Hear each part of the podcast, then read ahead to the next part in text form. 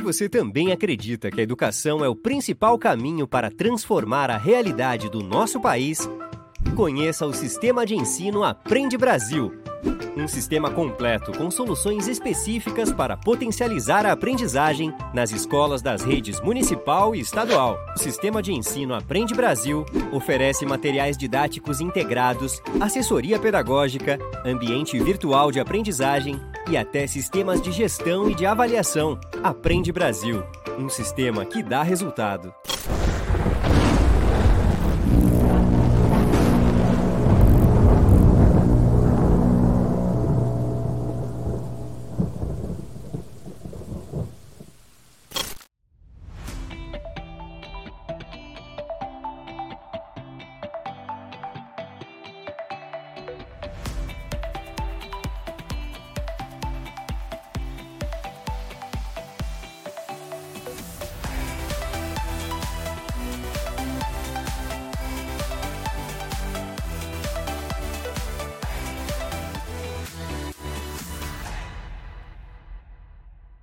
Bom dia, boa tarde, boa noite, boa madrugada. Não importa o horário que você consome o nosso podcast, desde que você esteja ligado conosco, seja no nosso canal no YouTube, no nosso Spotify ou na rádio da sua cidade, porque nós temos parceria com diversas rádios do interior do Rio Grande do Sul, o que nos enche de orgulho e leva o nosso produto para todos os municípios gaúchos através do FM, do AM, da internet e de todos os meios de comunicação.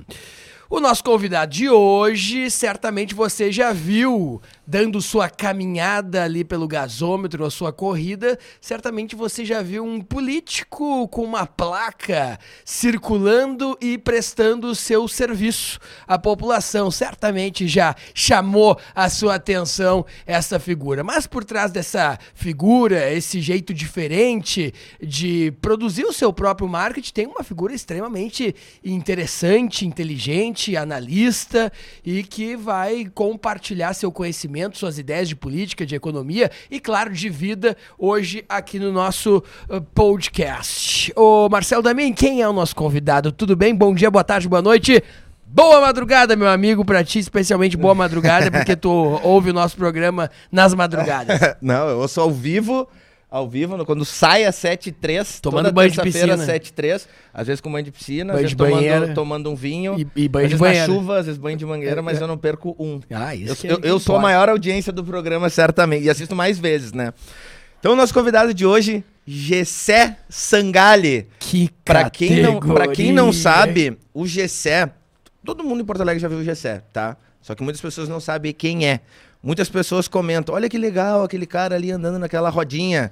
Aí outros comentam, olha aquele maluco andando naquela rodinha. E às vezes também o GCL tá por cima. Ah, é ele verdade. tá por cima no, no gasômetro, ele tá por cima no Guaíba. É a mesma pessoa. Ele tá? anda com, com drone também, às vezes, ele- às vezes você olha ele tá voando, né? Exato. É. Aque- a- a- aquele cara que às vezes uns acham legal, outros acham maluco, outros acham bonito. Marrento. Mas o objetivo dele é 100% eh, assertivo. Que é, É. o quê? Quer comentarem sobre o GCE. Mas, por trás disso, Falem tem bem, uma falam pessoa- mal, mas falem de mim. Exatamente. Mas por trás disso tem uma pessoa com um monte de projeto, bandeiras ótimas, põe a mão na massa. Então, vamos falar um pouco sobre isso. Gessé Sangali, do Partido Cidadania. Mas antes Seja vamos faturar. Vamos faturar Ah, antes, tem né? que faturar. A gente tem que dar uma faturada antes. E eu quero lembrar que o nosso podcast Eu Com Isso, ele está aqui também com o sistema Aprende Brasil. Isso mesmo, nas últimas semanas o Marcelo Damin já começou uma série de entrevistas com os professores e especialistas em educação que o sistema Aprende Brasil coloca aqui no nosso podcast. Então, profissionais que vêm de todo o Brasil vão parar aqui em Porto Alegre, vem aqui no ProHub e nos dão uma aula de educação, porque a gente entende que a educação não só inspira, como talvez seja o principal pilar de mudança, é a base para a mudança que nós queremos ver amanhã. E o sistema Aprende Brasil acredita que nesse podcast, por ter agentes políticos que, na teoria, são agentes que devem promover a mudança, a melhoria social e promover uma sociedade mais qualificada, a Aprende Brasil está conosco conosco com esse quadro super bacana que você vai acompanhar, como você viu aí na entrada uh, do programa. Aprende Brasil é um sistema de gestão que está em praticamente todas as secretarias de educação e prefeituras do Brasil, justamente com material didático, mas principalmente levando a educação de qualidade para os municípios brasileiros. Esse é o mote principal do sistema positivo, sistema Aprende Brasil, nosso parceiro. Nós também estamos aqui para falar de gestão. E se você quer organizar a sua prefeitura, se você quer organizar a sua empresa, nós estamos aqui para falar sobre um moderno sistema de gestão chamado OneDoc. Pelo OneDoc, você organiza toda a sua gestão. Vou dar um exemplo ah, na prefeitura na FAMURS, a gente tem um Andoc na prefeitura. Por ali você pode fazer todas as compras de um serviço público municipal. Por ali você consegue uh, medir os indicadores do seu funcionário. Você tem acesso ao ponto, você tem acesso à lista de tarefas, você consegue organizar melhor a gestão da sua empresa, seja ela público ou privada. E esse sistema é um sistema que conquistou, né, Daminho, o Brasil uhum. inteiro e é um sistema muito bem utilizado pelos gestores para que sua empresa ou a prefeitura, para que seu trabalho tenha uma melhor entrega através deste sistema de gestão.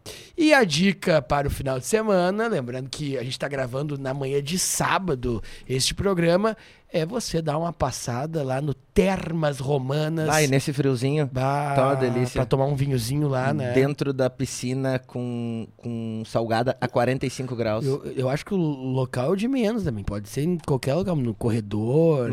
no... Você não pode dormir no corredor. É, no, no, no, corredor, dá pra ser na, na, nas piscinas à noite, dá é pra verdade. comer um bolinho de chocolate de noite também.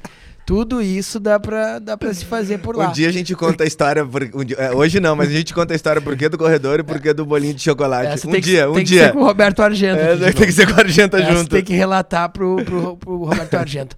Mas um abraço aí pra, pra Jaque, siga na, tá, nas redes sociais o Termas Romanos. É um novo espaço de promoção de turismo, fica lá na quarta colônia.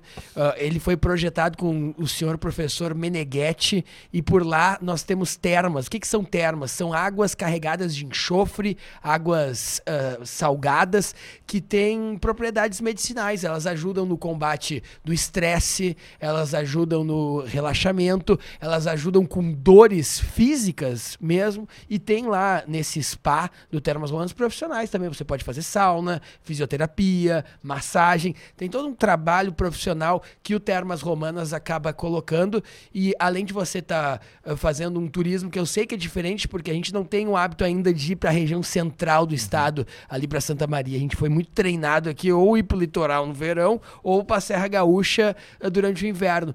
E diversos roteiros aqui do Rio Grande do Sul estão uh, ganhando novas cores. E o Termas Romanas que fica em Restinga Seca, terra ali do Paulinho Salerno.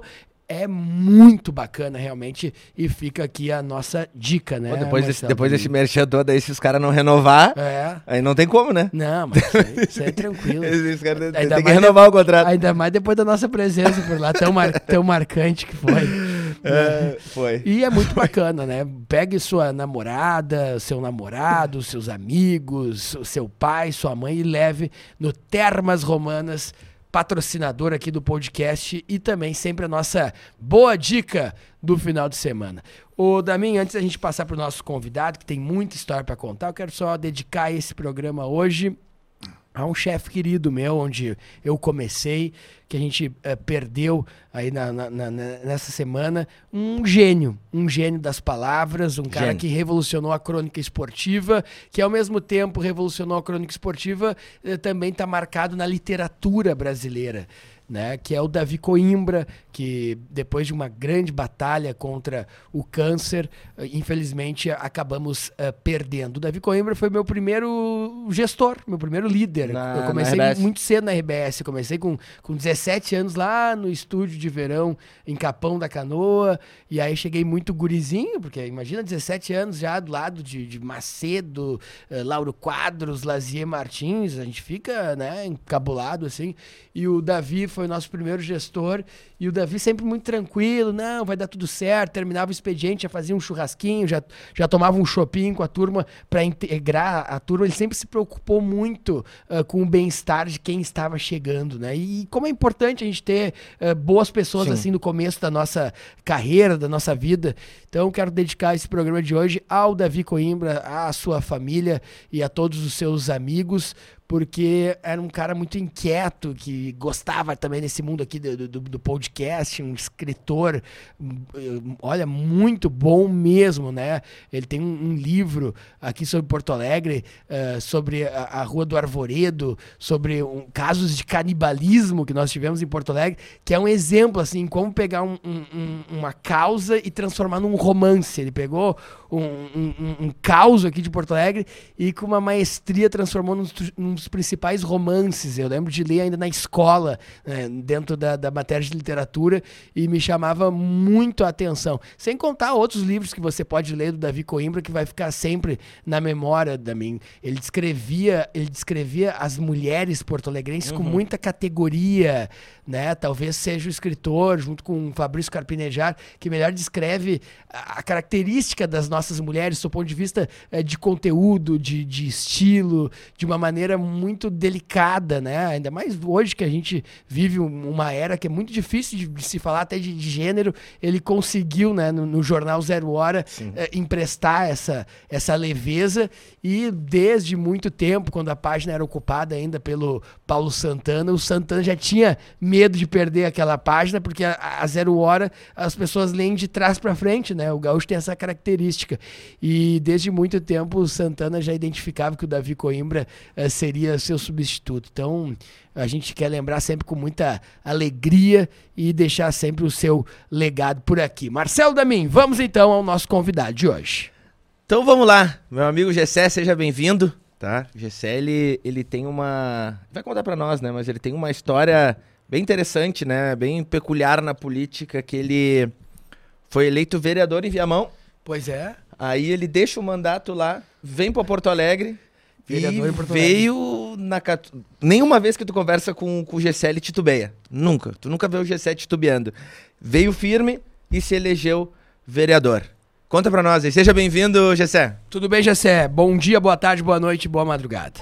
Bom, obrigado aí pela oportunidade. Eu acompanho vocês aí pelo podcast, principalmente pela minha relação que eu tenho com o Damin, que também aí gosta muito de política e estava um, um tempo atrás aí pensando como é que ia conduzir a sua jornada e pensou, bah, quem sabe eu faço um podcast. E agora, uhum. pouco mesmo, estava lembrando que em três, quatro, cinco meses saiu de uma ideia para entrevistar cinco o vice-presidente da República. O vice da República.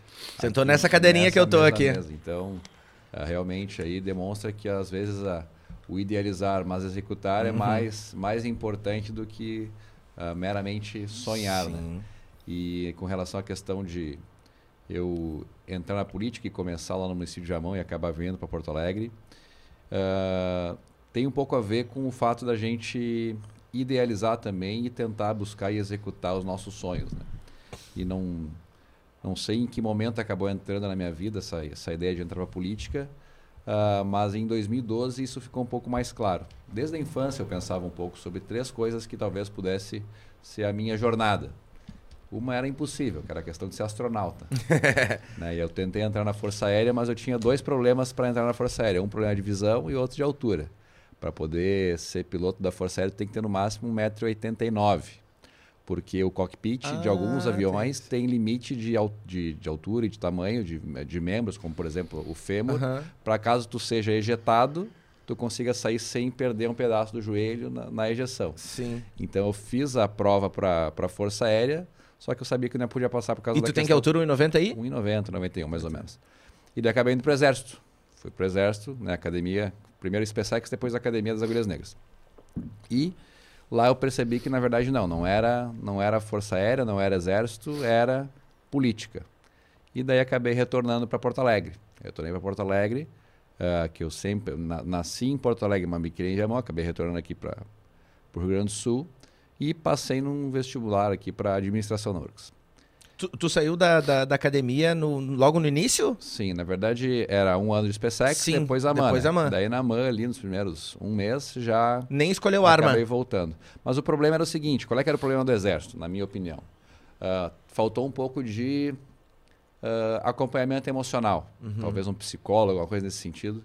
Porque eu tenho um grande problema que eu sou muito ansioso, eu sou de fazer. Sim. De estar sempre correndo atrás e, e fazendo alguma coisa que me, me traga uma sensação de, de execução, de fazer de fato.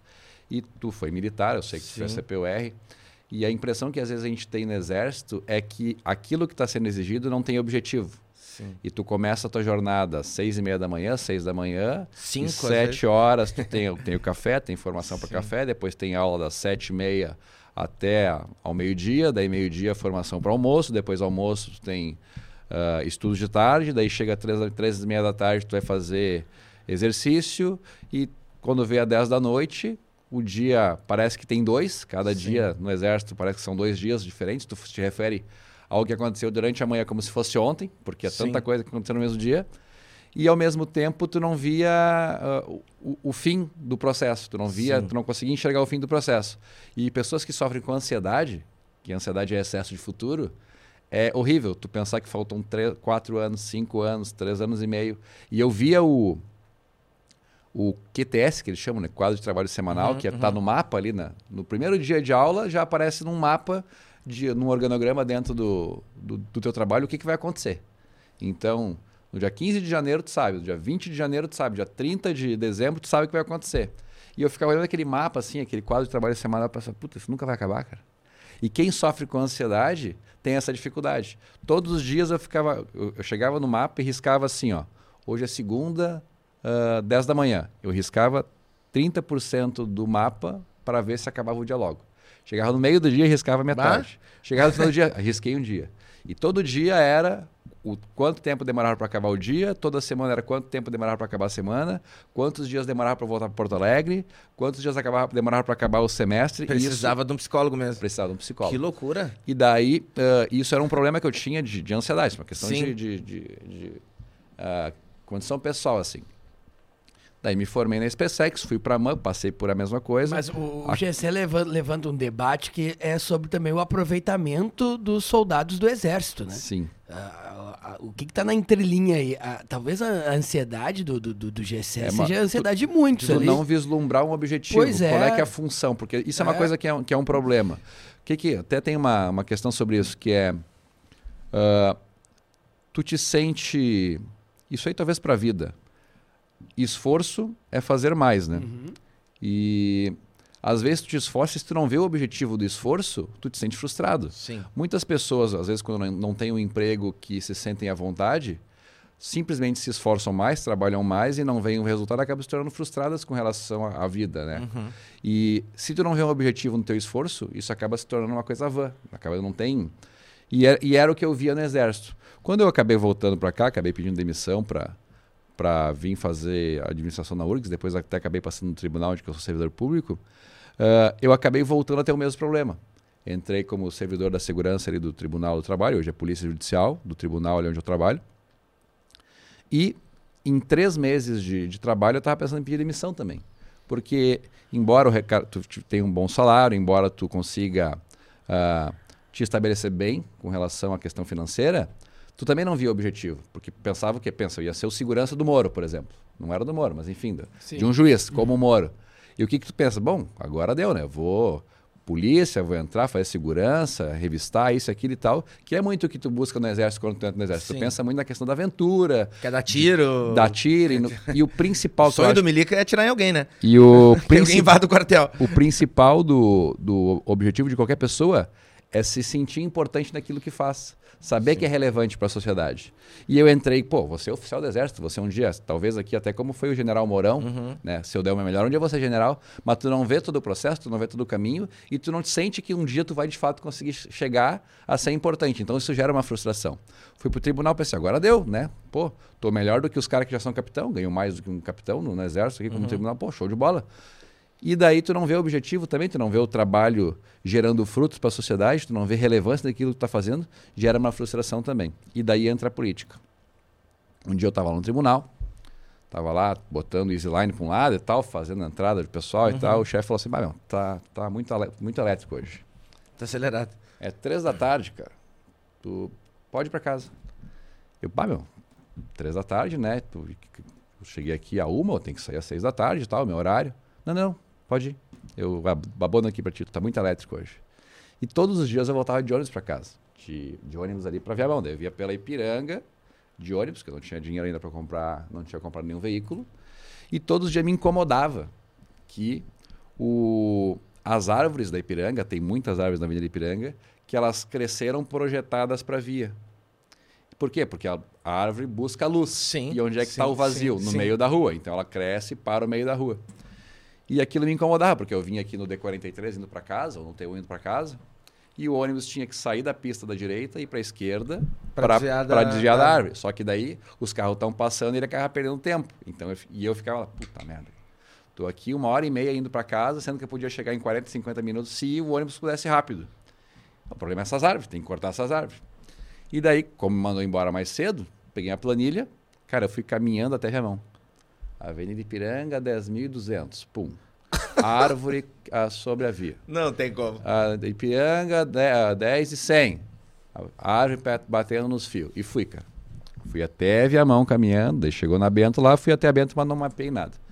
Fiz um mapeamento. Era um problema ir para Viamão com Sim. ônibus, e era um problema voltar para Porto Alegre com ônibus também. Claro. Voltei no outro dia caminhando, planilhando e tal.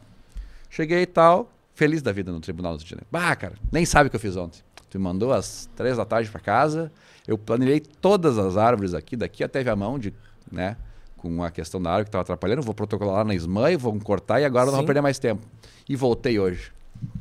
E daí. Bah, mas eu, daí, daí meu chefe, ah, mas se eu sabia que soubesse estava com tanta energia, eu tinha mandado tu planejar aqui os, os extintores e tal. Eu falei, cara, se tu me mandar, eu vou. Mas até ontem eu estava aqui pedindo para ti fazer alguma coisa, tu me mandou embora. Sim. Eu vou fazer lá na rua, lá que lá ninguém me proíbe. E aí que eu entrei na política aquela insatisfação que eu tinha Sim. de, tipo assim, não me sentir importante, encontrar, procurar trabalho, procurar alguma coisa que fizesse me sentir uma pessoa útil para a sociedade.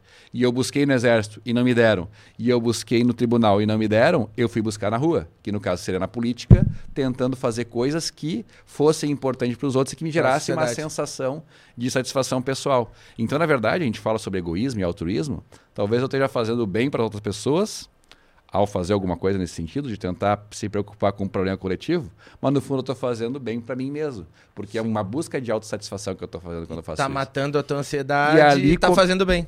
Ali começou a política. Porque eu comecei a fazer coisas que ninguém me dizia que eu não podia fazer. E como eu sou uma pessoa muito criativa, essa foi a, a primeira ação que eu tomei. A primeira não, mas a primeira ação consciente que eu tomei uh, em prol uh, da sociedade, como se fosse, né? em, em prol da, da comunidade. E a partir daí começou. Daí teve um problema no Campos do Vale, o Campos do Vale estava fechando o acesso dos moradores do meu bairro, lá de Viamão, para pegar ônibus em Viamão, né? ali na, dentro do Campos do Vale.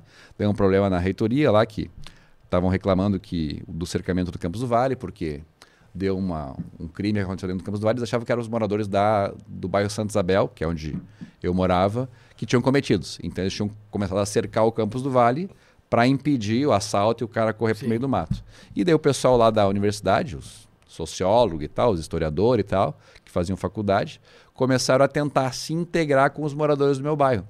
Bem esquerdo, pessoal. E eu nem sabia naquela época que era esquerda, que era direito. Só que eu vi eles viajando na maionese. Falou, não, porque o cercar da universidade simboliza uh, um feudalismo, onde o reitor se sente um rei e ele quer se proteger da sua. Aí eu penso, nada a ver. Cara. O cara tá botando, tá botando um muro ali porque assaltaram. E a gente Sim. não é contra o muro. Sim. A gente é contra não poder entrar na universidade para pegar o ônibus. Então a gente pegou, fez todas umas reuniões e tal lá. E o, os moradores mesmo, não, a gente não é contra o muro, a gente é a favor do muro, a gente só quer poder entrar por dentro da escadaria do campus do Vale para poder pegar ônibus lá dentro. E aí começou meio que essa, esse envolvimento. A partir daí surgiu uma associação de moradores, depois causas sociais de, de, de campanhas cívicas que foram se somando e que acabou culminando com eu me tornar vereador em Viamão em 2016, muito numa onda de renovação política. Uhum. 2016 foi o início da onda de renovação. Uhum. Até eu gosto de falar sobre a questão do contexto uh, do político e, da, e do eleitor e como foi mudando ao longo do tempo. Em 2010, 2012, enfim, daí muito antes eu não acompanhava a política, né? Mas em 2010, 2012, o eleitor ele não acompanhava a política. Basicamente, ah, votei na esquerda, uh, que era mais bonito, o bem ganhou, então é isso aí. Essa é um aspecto da vida com quem eu não preciso me preocupar, porque já tem alguém se resolvendo com isso aí. Uhum. E, e daí, só que muitas pessoas começaram a ver que, bom, não está tão bem assim a sociedade, não está tão bem assim as coisas e tal, e começou aquela questão de questionar, pô, mas é realmente esse gasto é necessário e tal, e começou um pouco da polarização, ela começou a iniciar ali por 2012, 2014, e eu lembro de ter visto, a primeira vez que eu me dei conta de uh, olhar política assim com entusiasmo foi em 2014, te... Quando começam as grandes manifestações, né? E no, quando no teve país, o né? debate Dilma Aécio Neves. É.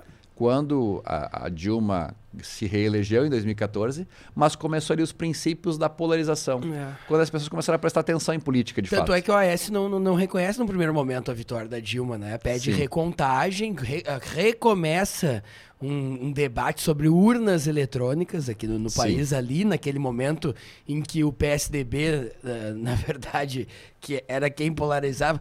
Aliás, o, o PSDB, uh, talvez dessa polarização, seja o partido que não conseguiu chegar no, no poder nacional, né? Porque polarizou, foi tanto a, a ultradireita que depois o Bolsonaro se, se apropriou de um, de um partido para chamar de seu e conseguiu uh, chegar por lá. Embora, né, Gessé, uh, talvez a, a, polarização nas redes sociais comece ali, mas a, a história democrática brasileira ela é polarizada. A gente sempre teve um contra um outro, ou direita e esquerda, neoliberalismo contra socialismo, digamos assim, né? Uhum. Mas ali começa realmente ser as pessoas se identificarem, né? É que depois da depois lá da Constituição, né, e toda aquela questão de redemocratização, falar de direita, que era direita no Brasil, era feio, né? Uhum. Então as pessoas pensavam em silêncio e acabavam não falando porque todo, todo o status quo aí era basicamente uh, de esquerda e tanto que o PSDB é uma esquerda soft, é o PT de sapatênis, né? Sim. E daí, enfim, daí 2014. É, o, o, o PSDB, na verdade, né? Só pra, dando, aproveitando que, que o Gessé é um estudioso, gosta também, eu também gosto. O PSDB é uma dissidência do MDB, Movimento Democrático Brasileiro. Na redemocratização, nós tínhamos dois partidos a Arena, que era de, defendia a ditadura militar, e aí surge o MDB, que é um movimento democrático que tenta abrir as vertigens democráticas do país, e em dado momento, dentro do MDB, há uma dissidência num grupo liderado por um sociólogo muito famoso chamado Fernando Henrique Cardoso, que depois acaba sendo o presidente do país, e ali tem uma dissidência do MDB que vira o PSDB. Então, o, o, o PSDB nunca foi, nunca foi a direita, depois Sim. ele cria um status ele de mais, mais à direita porque, dentro do estado porque combatia o PT brasileiro. É, sim. porque como, como era o mais forte combatia o PT, os grandes empresários e quem era de direita naquela época se identificavam com o PSDB. Sim. Mas não tem nada de, de grande movimento ultradireita no PSDB. O PSDB vem de um movimento dentro é, do MDB. Tanto que o nome é social-democracia. Social-democracia. Sim, então é ele sai com aspectos sociais. Isso as pessoas têm que saber porque é uma história muito recente. Então o, o PSDB é uma dissidência, sai dentro do MDB. MDB. Então, dentro do MDB tinha, tinha, um, tinha um grupo que, que queria ideias mais sociais, que seguia o Fernando Henrique Cardoso, que é um sociólogo, né? E que pregava uma social-democracia mais exacerbada. Então, muita gente critica, ah, mas o Eduardo Leite tem indicadores sociais, ele parece cara de esquerda. Sim, não, ele, ele tá na, na cartilha do partido dele. Sim, social-democracia. É, ele é uma social-democracia, porque o PSDB nunca foi é, da a, a uhum. extrema-direita. A extrema-direita era a Arena, que depois virou uh, ah, PP, Progressista, PDS, o PFL. Esses partidos eram mais à direita, né? Então é, é interessante a gente eh, buscar para entender onde a gente está hoje, né? Sim, daí assim, ó, 2014 a polarização ficou forte, embora a gente não soubesse exatamente o que estava causando a polarização. E daí, enfim, começou uma rejeição muito forte aos políticos tradicionais, porque, enfim, muitos anos uhum. no poder, desde 2002 estava o PT e tal. E começou essa polarização. E 2016 começou o quê? O início da onda da renovação. Uhum. E eu, em Viamão, me Tava tornei renovação. Eu não Por sabia. qual partido lá? Eu estava no PSDB. Ah, era Eu o me filiei no PSDB. Uh, que era o mais à direita que tinha em 2016. Se tu for parar pensar dentro daquilo que se esperava de, de política, que se entendia de política naquele momento. E daí, em 2016, uh, ah, eu fui renovação. Daí, no, nacionalmente, algumas poucas pessoas vieram na renovação. A própria Anne Ortiz Uhum. representava esse anseio de renovação. E 2018 foi o auge de duas coisas. 2018 foi o auge da polarização, que iniciou em 2014, e o auge da renovação, que iniciou em 2016. Sim. E daí o que aconteceu em 2018? Bom, se elegeu Bolsonaro e se elegeu muitas pessoas na renovação, naquela ânsia da população de trocar os velhos, porque os velhos não, não funcionam, não prestam, não sei o que e tal. Esse era o anseio coletivo, o entendimento coletivo. E daí em 2018 teve essa- o auge da polarização e muitas pessoas entraram na renovação. Tanto que a hora de alguém que não era da política entrar na política era, Era que- 2018. é. Era 2018. E 2020, muitas pessoas que não eram da política pensaram, não, tem um rescaldo de 2018, vou entrar na política. E não deu certo. Por que, que não deu certo? Porque de 2018 a 2020, muitos políticos que foram renovação renovaram caras, mas não renovaram práticas.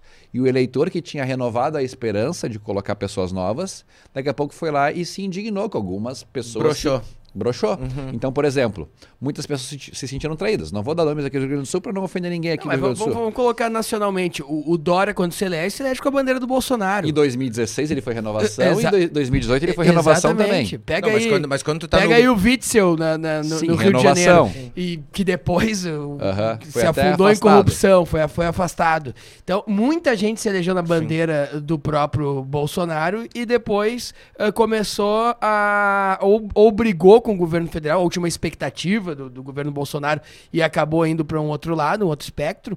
E também tem um, um fator muito curioso eh, dentro, desse, dentro desse cenário que é o, o- cenário da- do que, que a política de renovação está entregando para a sociedade. Sim. Porque a- a aí, aí, aí não vem mais esquerda e direita. Porque quando o GCE frequenta muito os bairros, né? Eu vejo que eu trabalho ali pelas redes sociais. Quando tu chegas, né, GCE, numa família que ela mal tem o dinheiro do salário mínimo, mal dá para ela comer de forma decente. Ela a gasolina explodiu, ela já não pode ter um carro. O preço de vida no Brasil tá um absurdo, a inflação é incontrolável. Aí quando a economia não entrega um patamar de sobrevivência para as pessoas, aí meu amigo, para É, e- ela não quer saber direita e esquerda, ela quer saber o que, que- como é que a vida dela tava Sim, melhor. E a renovação do cara lá que ela votou lá em 2018, que não entregou o que ela esperava, daqui a pouco gerou uma frustração. Claro. Daí rapaz. chegou 2020. Eu, eu vou dar um exemplo, Gessé. Vou dar- vamos, pegar aqui, vamos pegar aqui os teus eleitores de Viamão ou de Porto Alegre, aqui numa comunidade. Tu acha, rapaz, que a Dona Maria e o seu João, que estão preocupados em, em colocar um bife pro, pro Filipinho, que é o filho dele, tão preocupados se o Alexandre de Moraes, do Supremo Tribunal Federal, tá sendo muito parcial com o Bolsonaro? Vocês acham isso realmente?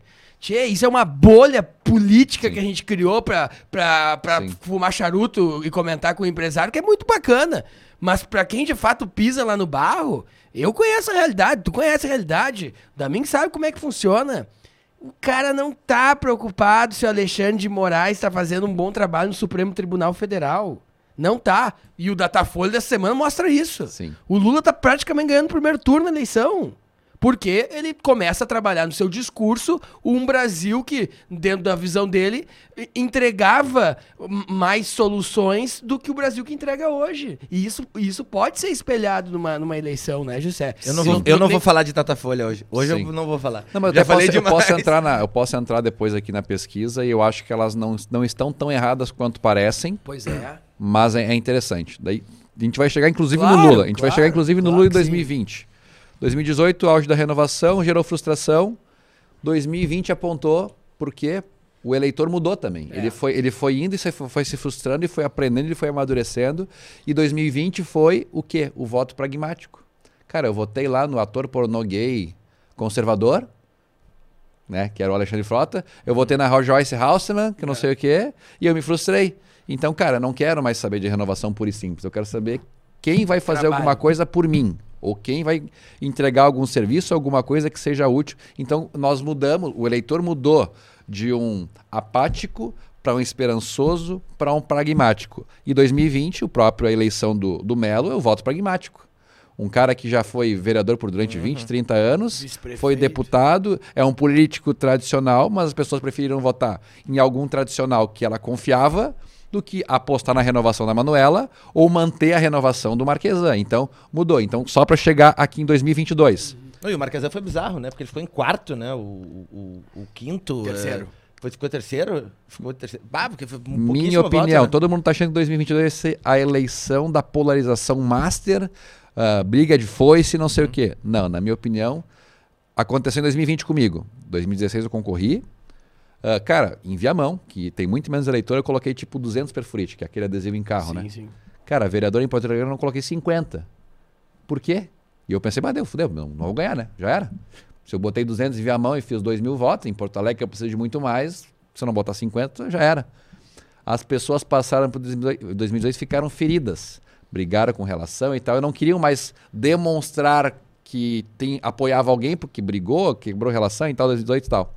Mas ela votou, então ela passou a acompanhar em silêncio a política. Ela pode brigar na rede social, mas ela não vai colocar um adesivo no carro dela para dizer pro, pro amigo dela que também está concorrendo. Virou intimista. Não, virou né? uma coisa intimista e tal. Então eu acho que assim, ó, 2022 vai ser o voto pragmático.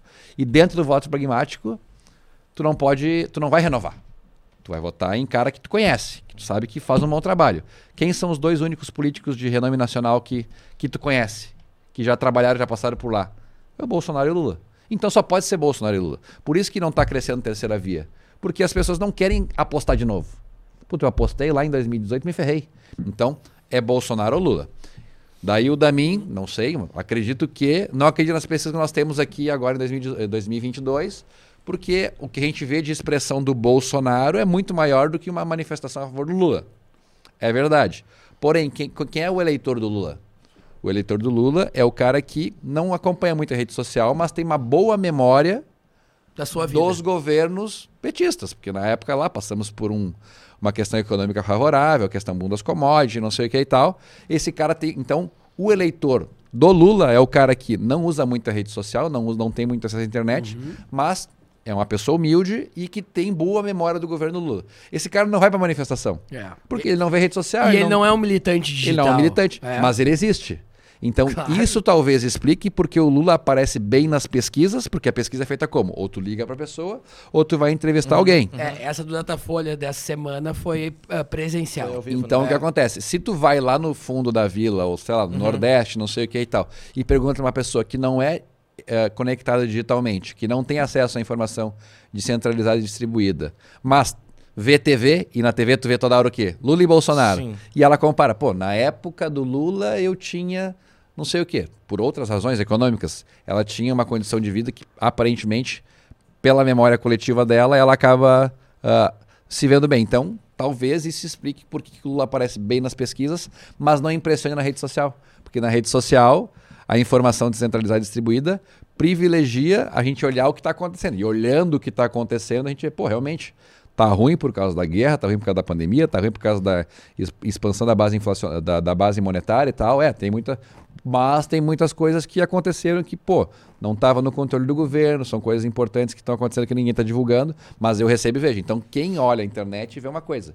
Quem vê a TV e só lembra do passado vê outra coisa. Sim. E só serve, só, só, só resta os dois. Só resta o Bolsonaro e o Lula. Eu não Enfim. sei, eu, eu, eu, pesquisa, eu acho que é muito facilmente manipulável, né? Porque Sim. a gente vê, no, na mesma publicação, a gente vê a, a, a pesquisa induzida, Lula 48% e Bolsonaro 22%. E aí, 20, acho até. E quando a gente vê na pesquisa espontânea, ó, para quem que você vai votar para presidente da República? Uh, dá mais Bolsonaro. Não estou discutindo o que, que, é o certo e o que, que é o errado. O que eu estou discutindo é que a, é a discrepância. Ah, mas a, Entendeu? Mas tem, que, tem que é, observar é, também a rejeição. A rejeição também tá maior do Bolsonaro. Tudo bem, mas, mas a discrepância do tipo, tá, beleza, Voltaire, em quem tu vai votar? Aí o Voltaire diz assim, uh, Bolsonaro. Agora se eu perguntar, Voltaire, se os candidatos fossem esses, Dória, que não tá mais, uh, sei lá, Ciro Gomes, Ciro Gomes Simone o Simone Tebet, e o, e o Bolsonaro e o Lula. Ah, não, então é Lula. Tá entendendo? Eu não consigo chegar nesse, nesse, nessa conta que se eu induzir, é Lula. Se eu não induzir, é, Bo, é Bolsonaro. E se fosse alguma coisa curta, tipo assim, beleza, na induzida, eh, Lula 48 e na, e na espontânea, Lula 45, beleza. Mas daí na, na, na outra vira o jogo. Sim. É isso que eu não, essa conta que eu não consigo chegar, Sim, é, talvez entendeu? muitas pessoas nem associem que o Lula possa voltar a concorrer, né? Até porque, enfim. Acho difícil. Tá todo O- dia na TV. O- Mas enfim, o- fiz só esse contexto aí Não, é pra colocar interessantíssimo, e, e interessantíssimo. falar. E 2000, daí isso eu acho que também ajudou a me eleger a vereadora em Porto Alegre. Daí até posso Mas falar. aí já é em outro partido. Sim, daí eu acabei vindo pro Cidadania. Por que o cidadania? Cara, porque a Anne tem um E- bom e trabalho esse é e, um me assunto legal. Bah, eu não posso falar tudo. A Anne te puxou. A Anne me puxou, se eu contar tudo aqui. Eu tenho muita vontade de contar tudo. O quê? Porque saiu do PSDB? Não, porque sair do PSDB é tranquilo. PSDB. PSDB em 2018. Eu, tava, eu, eu me me elegi em 2016 e eu queria em 2018 concorrer a deputado. E eu tinha uma baita numa bandeira. Mas uma baita numa bandeira, assim, absurdamente boa. Que é uma coisa que eu tinha legitimidade para falar e que tinha uma grande aceitação social naquele momento. E 2018 era a época da renovação. E eu, eu era a renovação com ah, aquela questão ali da, da- da- do antagonismo, esquerda e direita. Eu era bem, bem identificado de direita numa época em que falar que era direita estava recém começando a prosperar. E, enfim. Mas o PSDB, quando em 2012 se elegeu, em 2012 em Viamão acabou, prefeito do PSDB se elegeu, ele antagonizou muito com, com um cara que ficou em segundo ou terceiro. Em 2016, quando ele quis eleger o seu sucessor, ele fez promessa.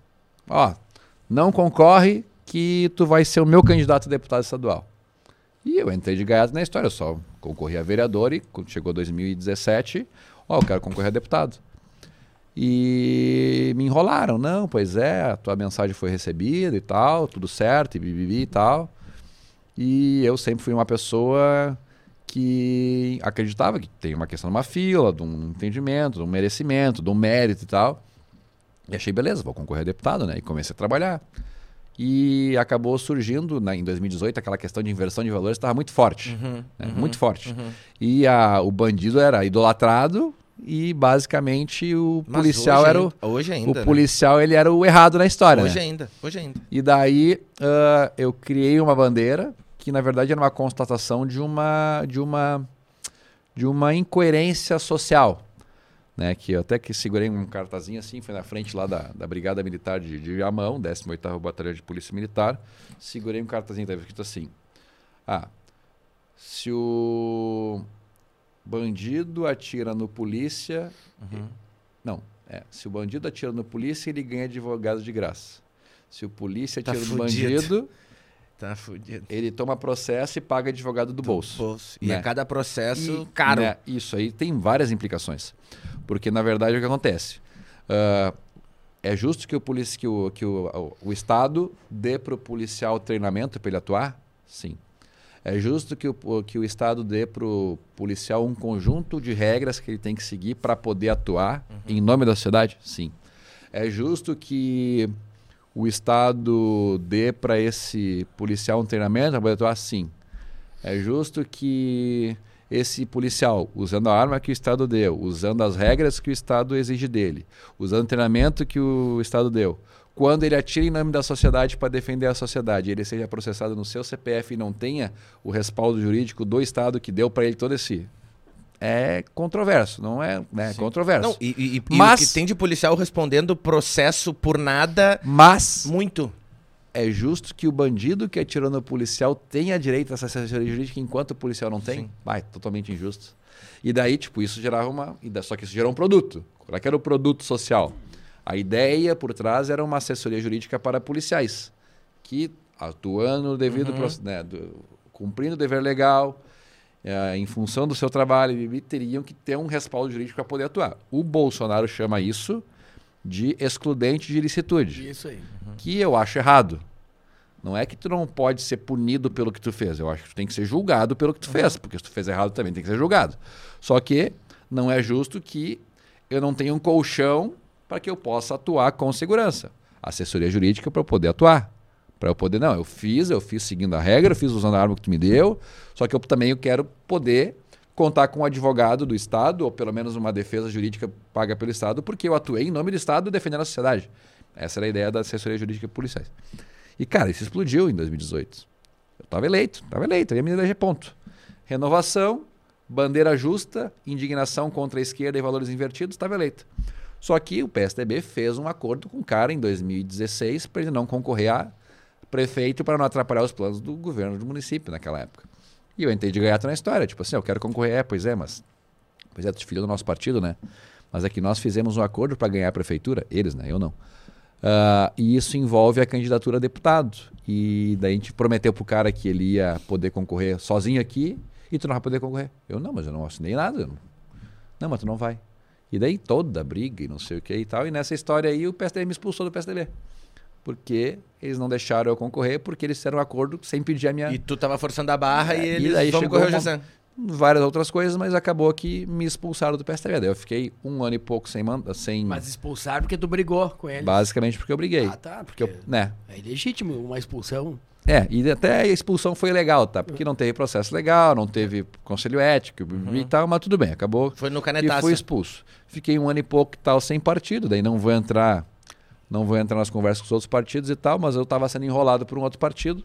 Um dia vou adorar falar isso, vou dar estrelinha de, mas enfim, não é o Depois momento. das próximas eleições. Não é o momento. Já dá. Né? Mas enfim, acabou que faltando aí, não, daí beleza, daí Tava sem partido, tava, tava sem partido, permaneci no mandato, fiquei um ano e meio sem, sem vereador sem partido. E daí, cara, comecei a denunciar muito lá os, os políticos de mas muito todos, muito barra todos. Uh, denunciei aumento do salário durante a pandemia, que os caras botaram dois projetos assim, tinha o projeto de aumento do salário e, por exemplo, doação de 50 mil para pai, por exemplo. Faça os dois. Bota lá, projeto 1992, 1993 ah, pensado, bibibi, quem vota a favor? Eu, não, não, não, não, eu voto contra. Ah, tu vai votar contra doar 50 mil para pai? Eu, não, não, não, é que aqui no meio está escondido. Tem o da pai e tem o aumento do salário. Não, vou votar contra o aumento do salário. E daí, não, então, então votem diferente que eu. Daí eles pegaram, abriram o processo, né? Abriu os dois processos, votaram um a um, votei. Ah, mas eu era muito filho da puta naquela época, cara. Eu peguei, Fiz ali, tirei foto e tal, fiz certo, né? Tirei a foto aqui, mostrei a foto dos caras que tinham votado a rua, tinham votado contra e estourei no Facebook. Sim. Só que, cara, quem bate, esquece. Sim. Quem Sim. apanha, não esquece. E daí os vereadores que já não estavam gostando de mim porque eu tinha brigado com o governo, e sabe, geralmente o governo tem maioria, então a maioria já não gostava de mim. Daí eu fui lá e expus essa maioria e mais um grupo de pessoas que tinham votado a favor do próprio aumento. Cara, os caras ficaram loucos comigo, né? Então começou, já começou, pô, o G7 tá nos atrapalhando, o G7 tá nos atrapalhando. Vamos pegar esse cara. E aquela coisa, não tinha o que dizer pra mim. Não tinha o que dizer. Ah, qual, qual foi o crime que o G7 fez pra, punir ele? Não tem. Aí um dia eu tava lá, né, saí de bater no governo, bater no, no PSDB e tal. E eu fiz uma live, cara. Sei lá por quê. E comecei a falar sobre, enfim, você sabe que em Viamão teve, o prefeito foi afastado pelo Ministério Público, vice-prefeito assumiu, vice-prefeito morreu no cargo. E daí aconteceu que o prefeito estava afastado e o vice morreu. O presidente da, o presidente da Câmara assumiu. Porra, mas morreu todo mundo. Morreu todo mundo. Morreu de Covid. E daí. E daí. Não mataram. Não, não mataram. E daí. mas mais ou menos, né? Porque, tipo assim, ó, ele era o cara que. Tá, o prefeito tá afastado com indícios de corrupção, né?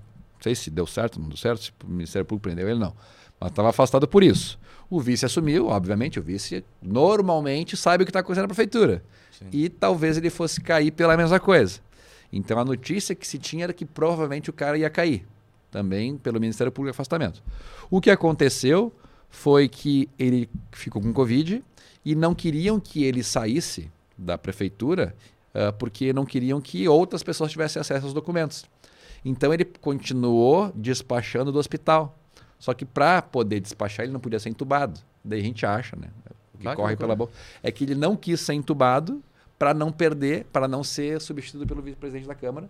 E o presidente da Câmara poderia dar o golpe lá e tal, derrubar, virar a mesa e bibibi e destituir o prefeito. O negócio desse empacotou. Empacotou e daí deu todo esse problema. E qual é que foi o meu problema? E daí foi que foi a gota d'água contra mim.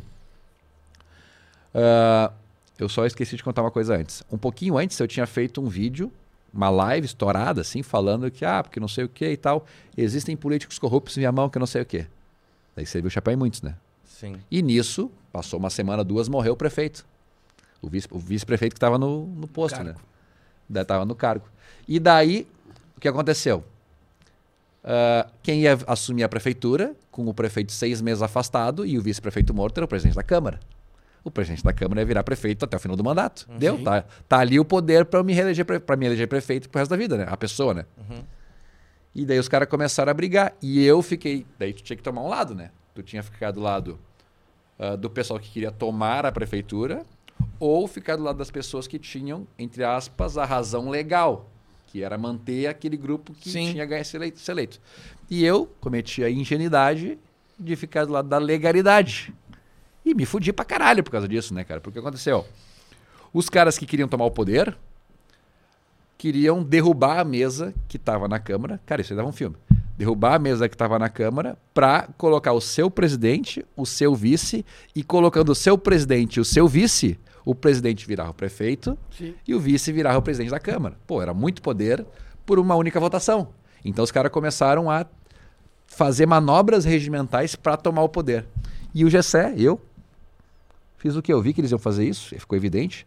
Era Covid ainda, as, as, as sessões eram EAD, e eles sabiam que iam dar esse golpe.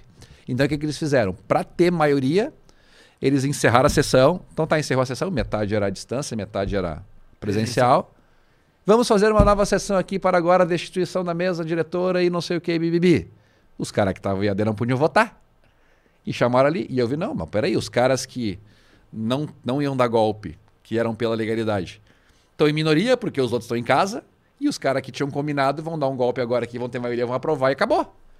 E eu peguei e fiz uma live, ó.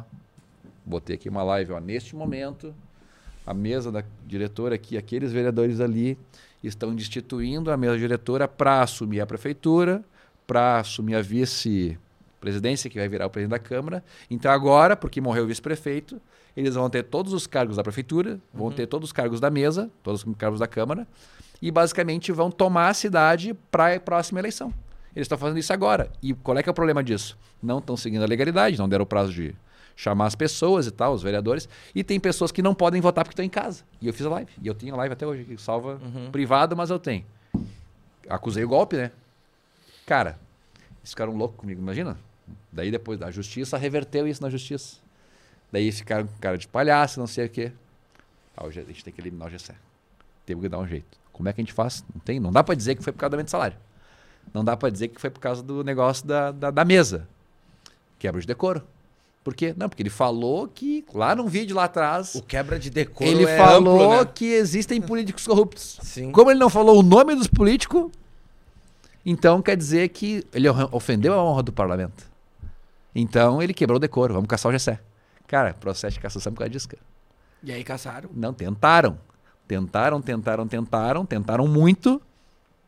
Só que isso não era. Isso tinha uma. Como eu falei na tribuna blá, blá, blá, e tal, e tipo. Não, com certeza era uma coisa política. Eles tinham medo que eu. Medo que eu conseguisse reverter na justiça. E daí, como naquele momento já eu sabia que da perseguição e tal, eu acabei migrando meu título eleitoral para Porto Alegre para poder concorrer em Porto Alegre, porque eu sabia que não tinha mais clima político em Viamão já tinha me filiado com cidadania e tal. Uh, eles tentaram colocar uma segunda razão dentro do, da, da questão do, da quebra de decoro. A quebra de decoro por ofender a honra do parlamento uhum. e por não ser mais eleitor do município. Mas isso tecnicamente não é um problema, tá? Porque tu, pra ti, tu tem que ter direitos políticos para assumir o cargo na cidade. Sim. Tu pode não estar tá na cidade depois que tu assumir o cargo. Cara, tentaram, tentaram, tentaram, tentaram, não conseguiram reverti na justiça segundo grau. Quando eu consegui reverter na justiça segundo grau, os processos de tentar me tornar inelegível, tentar me tornar. Porque a questão todo esse processo é tornar tu inelegível, né? Sim. Quando chegou, perdi na primeira instância, segundo grau aqui na, no Tribunal uh, Regional Eleitoral, os desembargadores todos, não, o GC tá certo, não tá errado o que ele fez, não, não é. Uh, não é quebra de decoro, não é nada e tal, e a troca de domicílio eleitoral dele foi legal. Cara, quando chegou quando chegou a segunda decisão assim do, do tribunal dizendo o G7 tá certo, os caras estavam chorando já, puta que pariu. Se fudemos, esse cara aí ganhou, né? Eu peguei, tô apresentando aqui na mesa diretora, minha renúncia aqui de vereador em Jamão. Vocês são uns pau no cu, desgraçado, filho da puta, não sei o quê. Xingou todo mundo e renunciou. E renunciei. Quantos meses antes de terminar o mandato? Uns quatro, uns cinco, seis meses, porque o mandato termina depois da eleição, né? Sim. Então, cinco, seis meses antes da, Sim da, de, de, acabar o mandato, mas uns quatro meses antes da eleição. Mas tu já estava com o planejamento de Não, se candidatar para Porto Alegre. Trocado. Então daí o que acontece? Acabou que fiz essa migração para Porto Alegre. Uhum. E daí já estava afiliado no Cidadania de qualquer jeito, tinha trocado domicílio eleitoral para cá e vim concorrer em Porto Alegre. Então até uma vez o Paulo Sérgio assim, na lata. E já sei, é verdade que tu foi corrido de Viamão? Não foi corrido de Viamão, né? Eu denunciei, trabalhei, fiz um bom trabalho, fiz, mas consegui muitos inimigos. Então, eleitoralmente, do ponto de vista do cidadão, eu estava bem. Mas do ponto de vista da política de Viamão, eu estava super carimbado nas costas que eles queriam me pegar. Então, tipo, eu não, Não, mas tinha... mesmo, mas mesmo que fosse corrido, deve ter um monte de vereador que quer ser corrido de Viamão e ser vereador em Porto É, Alegre, mas, né? Mas daí, mas eles Caiu pra- espera- caiu pra cima? Mas eles não esperavam que eu me elegesse. Caiu né? pra cima. Todo mundo dava por como certo que eu não, que eu não conseguiria. Então, o que acontece? Da eleição, o eleitor pragmático, o eleitor pragmático ah, viu que eu fiz um, ao- aos olhos de alguns, né, um bom trabalho em Viamão e merecia me eleger em Porto Alegre. Então, por que, que eu me elegi em Porto Alegre? Porque muitas pessoas que moram em Viamão, que viam o meu trabalho, que trabalham em Porto Alegre, que é muita gente, fez propaganda pra mim. Não, o cara merece, aconteceu isso, isso, aquilo e tal. Então, essa foi a transição de Viamão a Porto Alegre. É, loucura. baita história, realmente. Não, e quem, e quem vê o, o, o, o Gessé falando entende bastante a segurança dele. E eu vou indicar uh, para tu ler, Voltaire. Voltaire me indicou o livro do Ciro Gomes e eu vou indicar pro Voltaire o livro do Gessé. Tu vê que, que eh, eu li quase todo ele. Faltou um, eu te mandei foto até uma vez, te marquei uma vez lá, faltou um tantinho. Ali ele mostra um passo a passo para quem quer entrar na política, né, Gessé? Sim. É um passo a passo. E tu vê que não é tipo assim, ó, me atirei candidato. Não, tem toda uma métrica, tem todo um, um- Planejamento. um caminho, um planejamento a ser percorrido que tá bem desenhadinho ali e ele é bem didático. Qual é o nome do livro, Entendeu? Gessé? Quero não precisa eleger. ser um cara muito inteligente pra ler. Tu pode ser um cara normal, de QI Sim, normal. Até, até porque quem escreveu não é muito inteligente. não, mas isso é bom, cara. Isso é bom porque, tipo assim, porque ah, ah, às vezes a gente. o, o, o, o QI altíssimo, ele é Sim. pequeno, né? A população, o eleitor, ele tá ali no, no médio. O nome do livro entendeu? é Quero me eleger, o que É, devo fazer? Quero me eleger o que devo fazer. Mas e assim, tem ó. ali o passo a passo. Só deixa eu contar em um minuto por que, que eu escrevi o livro. Eu me elegi em 2016, me elegi, mas eu pensava em entrar na política desde 2012. Então, por durante quatro anos, eu fui estudando como fazer. E no primeiro tiro deu certo. Em 2018 eu queria concorrer, eu achava que eu me elegeria, mas não consegui por causa que me proibiram. Daí o que, que eu pensei? Puta merda. O... Eu queria concorrer, mas o sistema me proibiu. Vocês podem me proibir, mas eu vou ensinar tantas pessoas que nem eu Uhum. a conseguir que vocês vão cair. Que pode não ser eu que vai ganhar, mas alguém vai. Se eu, se eu ensinar pessoas que querem, que têm anseios legítimos a se eleger, então talvez eu consiga derrubar vocês. Eu posso não ganhar, mas alguém vai ganhar de vocês. E a ideia do livro era essa. Então, ele foi escrito em 2018 com o meu conhecimento de 2012 a 2018. Mas hoje já daria outro, né? hoje vai daria- vir? E hoje daria. Se eu me eleger deputado, sim. Daí tem toda a razão, né? Sim. Vereador, pô, uma um vereador que se elege, vereador em Viamão, Porto Alegre, depois deputado, eu acho que cabe, né? Mas se eu não me Cabe. eleger, então não funcionou, né? Cabe. É. Não é tão. Dá o caminho. Não, ou funciona e talvez algum, algum É. fator externo Pode eh, influenciar. pode influenciar. E aí o GC vai a deputado, deputado estadual, né? Vamos, vamos contar um pouquinho aqui do- dos bastidores, né? A princípio, né? eh, eh, a gente conviveu um pouco ali junto do, do- da Anne, do Chico, lá do Caran. A gente conviveu um pouco. A princípio, o GC tava pensando, ah, ser pré-candidato a deputado federal. Tá? Ah, vamos lá, aquela coisa de montar legenda, partido, ajudar a botar um federal, depois um ou dois estaduais.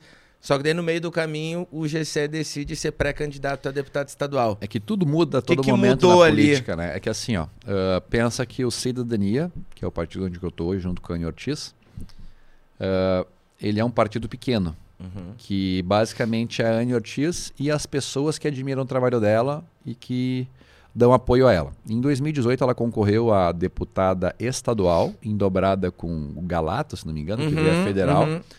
O. E ela fez 96 mil votos e mais três pessoas juntas acabaram dando a cadeira. Ela levaria igual, mas enfim, acabou dando a cadeira.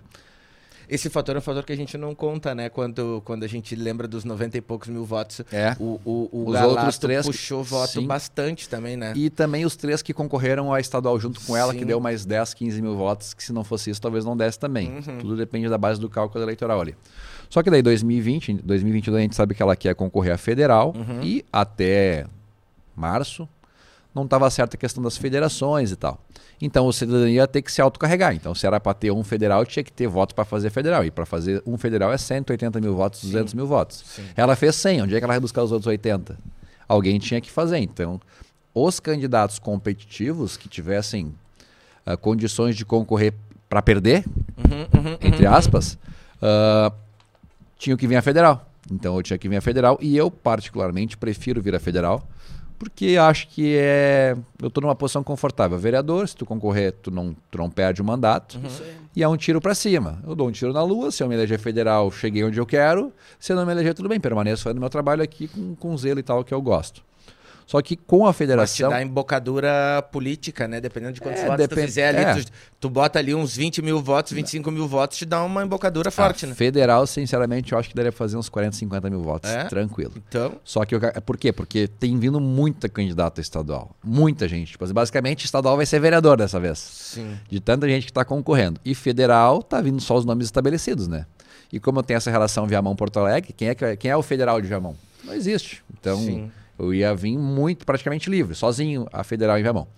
Já deputado estadual tem muitos nomes. Não vou dizer os nomes aqui, mas tem muitos nomes. Pessoas que concorreram a prefeito, tem prefeito que renunciou, uhum, tem o cara que ficou em segundo, uhum, tem o cara que ficou em terceiro. Uhum. Todo mundo vai concorrer a estadual. Uhum. Porque, enfim, é muito mais realista tu concorrer a estadual, porque é, tu consegue fazer uma campanha regional e tal. Só que com a federação, o Cidadania federou com quem? Com o PSDB, teus bruxos? Ah, meus bruxos. Best, só que agora eles não podem me proibir de concorrer. Sim. Por quê? Porque na federação tá dentro do contrato lá que cada partido pode escolher os seus candidatos dentro da cota do E rolou partido. uma pressãozinha para tu não concorrer? Cara, tentaram? Tem Quantos bastidores boato, né? Mas boato, Sim. né, é só choro de de, de, quem não tem competência para fazer o seu trabalho, né? Então acabou Sim. que teve a boateira, então por isso que até fiz o anúncio de que vou concorrer. Em breve até vou fazer o o lançamento de pré-candidatura e tal, para afirmar isso aí. Obviamente, vou convidar vocês e tal, se quiser fazer, se fazer Vamos presentes. Sim, e daí o que acontece? Uh, vou na, eu vou na casa do Chico, não vou na Na tua, federação, na acabou que a vaga para Anne já existe. PSTB Cidadania, tem o quê? Tem o Redecker, tem o uhum. Daniel da TV, uhum. tem ela, talvez o Marquesan. A vaga já existe. Mais todos os candidatos a federal do PSTB, a vaga já existe. Ela tem que entrar na vaga. E para entrar na vaga, quanto mais votos ela ter, tiver, Sim. melhor. E é mais fácil ela aderir tendo mais votos. Virou uma briga ela. interna para ela. Então agora, todos os candidatos que poderiam vir à federal uhum. para ajudar ela a fazer a cadeira, não tem mais que ajudar ela a fazer a cadeira, tem que ajudar ela a ocupar a cadeira. Sim. Então agora o que faz sentido é que os candidatos competitivos do cidadania venham à estadual para apoiar ela. E tem um fator de transferência, 10, 15, 20%, uhum. mas se ela pegar esses percentual de conversão dos candidatos todos competitivos do cidadania, a chance dela ocupar a cadeira aumenta. O que eu acho que aumentou a minha chance de me eleger deputado, só que agora é estadual. Sim. Porque é muito mais fácil eu conseguir atingir 25 mil votos. É até um pouco menos, até um pouquinho menos. 23, 22. fazer 80, 90 de federal. É, mas claro. enfim. O, o Gessé, ah, nas últimas eleições uh, se criou uma, uma narrativa que é, que é muito ruim para o sistema político brasileiro. Primeiro, que é os próprios políticos criminalizando a política. Né? Muitos se dizem apolíticos, mas na verdade são políticos. Sim. E eh, se criou todo um, um, um, fato de muitos políticos simplesmente usarem os partidos uh, de forma pragmática para se elegerem. Ou seja, não sequer leem o estatuto de um partido, sequer sabem as bandeiras de um partido. No Cidadania, agora, a gente está uh, verificando que o Cidadania vai estar com o PSDB e o MDB. Deve apoiar a Simone Tebet em âmbito nacional. Uhum. É, é, a candidata do Sim. Cidadania, a Simone do MDB. Como é que, como é que o, o senhor uh, avalia esta questão? Tu és realmente um político que respeita o teu partido, que respeita o candidato do teu partido, isso é viável ou a política ela não tem que respeitar partido, cada um por si, Deus por todos, cada um no seu partido cuidando do seu quadrado e vão para frente? Uh, como é que tu pensa nisso? Tu acha que a, a, política brasileira não deveria ter uma certa organização ideológica e, e por isso as federações também é uma tentativa constitucional de, de organizar esse, esse fato? É, é um tema interessante uh, e algumas coisas podem ser, podem ser trazidas a, a, a, esse tema. Bom, até faço uma brincadeira, que eu sou um político transpartidário. Transpartidário. sou um político de direita em um partido de esquerda. Sim. Mas é uma questão de conjuntura, porque no Rio Grande do Sul, cidadania tem como maior referência a Anne Ortiz, que ela é uma liberal econômica e conservadora dos costumes, que se tu fosse olhar dentro do espectro ideológico, ela estava muito mais para o centro direita Sim. do que centro-esquerda. Ela é anti-PT e tal. E isso é uma coisa que a cidadania tem e muitas pessoas não se dão conta. Como o, o cidadania, nacionalmente, não, não regionalmente, uh, não é pró-Bolsonaro, as pessoas pensam que ele é anti. Ele, ele é uh, anti liberdade econômica, anti as bandeiras do Bolsonaro, o que não é verdade. Ele é liberal econômico, uhum. mas progressista nos costumes, ou cidadania nacional. Uh, aqui regionalmente nós somos né, liberal econômico, talvez aí um pouco mais conservador na questão dos costumes e tal. Mas eu perguntei isso para ele. Tá, se eu concorrer a deputado estadual, ou eu como como vereador, como o partido nacionalmente ele é de centro-esquerda, como se fosse com uma pegada econômica liberal, uh, eu vou ser prejudicado? Eu vou ter alguma coisa que vão... Ela falou, não. Já conversei com o Freire, a Anne falou que conversou com o Freire, e ele falou o seguinte, municípios e Estado, quem decide é o diretório estadual. A nacional não se mete. Não fala o que tem que fazer, o que tem que pensar, blá, blá, blá. é com eles. Federal, daí tem que se submeter ao federal. Então a Anne Ortiz, quando for deputada federal, vai ter que estar em sintonia com o diretor nacional, nacional. e tal. Já agora, para deputado estadual e vereador, acaba não tendo esse problema. Tem a liberdade de atuar e tal. E o Cidadania acaba sendo um partido muito diverso. Tem centro-esquerda, tem centro-direita lá dentro, e isso acaba gerando a vaga que hoje eu ocupo como vereador. Então, esse é um aspecto. Eu tenho essa liberdade de atuar e eu, declaradamente, sou centro-direita, enfim, econômico e tal. Só que tem um problema, tem uma questão. Por que, que nós temos esses problemas de é, é, é esse transpartidarismo, como se fosse? Porque hoje no Brasil, o poder emana do povo, mas o cartório é o partido. Para te poder concorrer, tu tem que ter um partido. Uhum. E beleza, no contexto que eu saí de Viamão, que eu tinha que ter um partido que tivesse a representação em Viamão e Porto Alegre, porque eu era vereador de Viamão e em Porto Alegre, que tivesse aceita capacidade de me eleger ou vereador em Viamão, ou prefeito em Viamão, ou vereador em Porto Alegre. Já reduziu um monte o, o número de partidos, não podia ser o PSDB. Então acabou que naquele contexto acabou sendo cidadania. Então, nós temos um problema do, dos partidos não terem uma estrutura forte, tanto que fala que é muito personalizado. Dizem, inclusive, que os políticos são quase artistas, porque, na verdade, tem que ser mega conhecido, tem que ter um grande reconhecimento de marca. A própria Anne Ortiz é uma pessoa super reconhecida. E em qualquer partido que ela estaria, tipo, fora os de extrema esquerda, ela se elegeria, óbvio.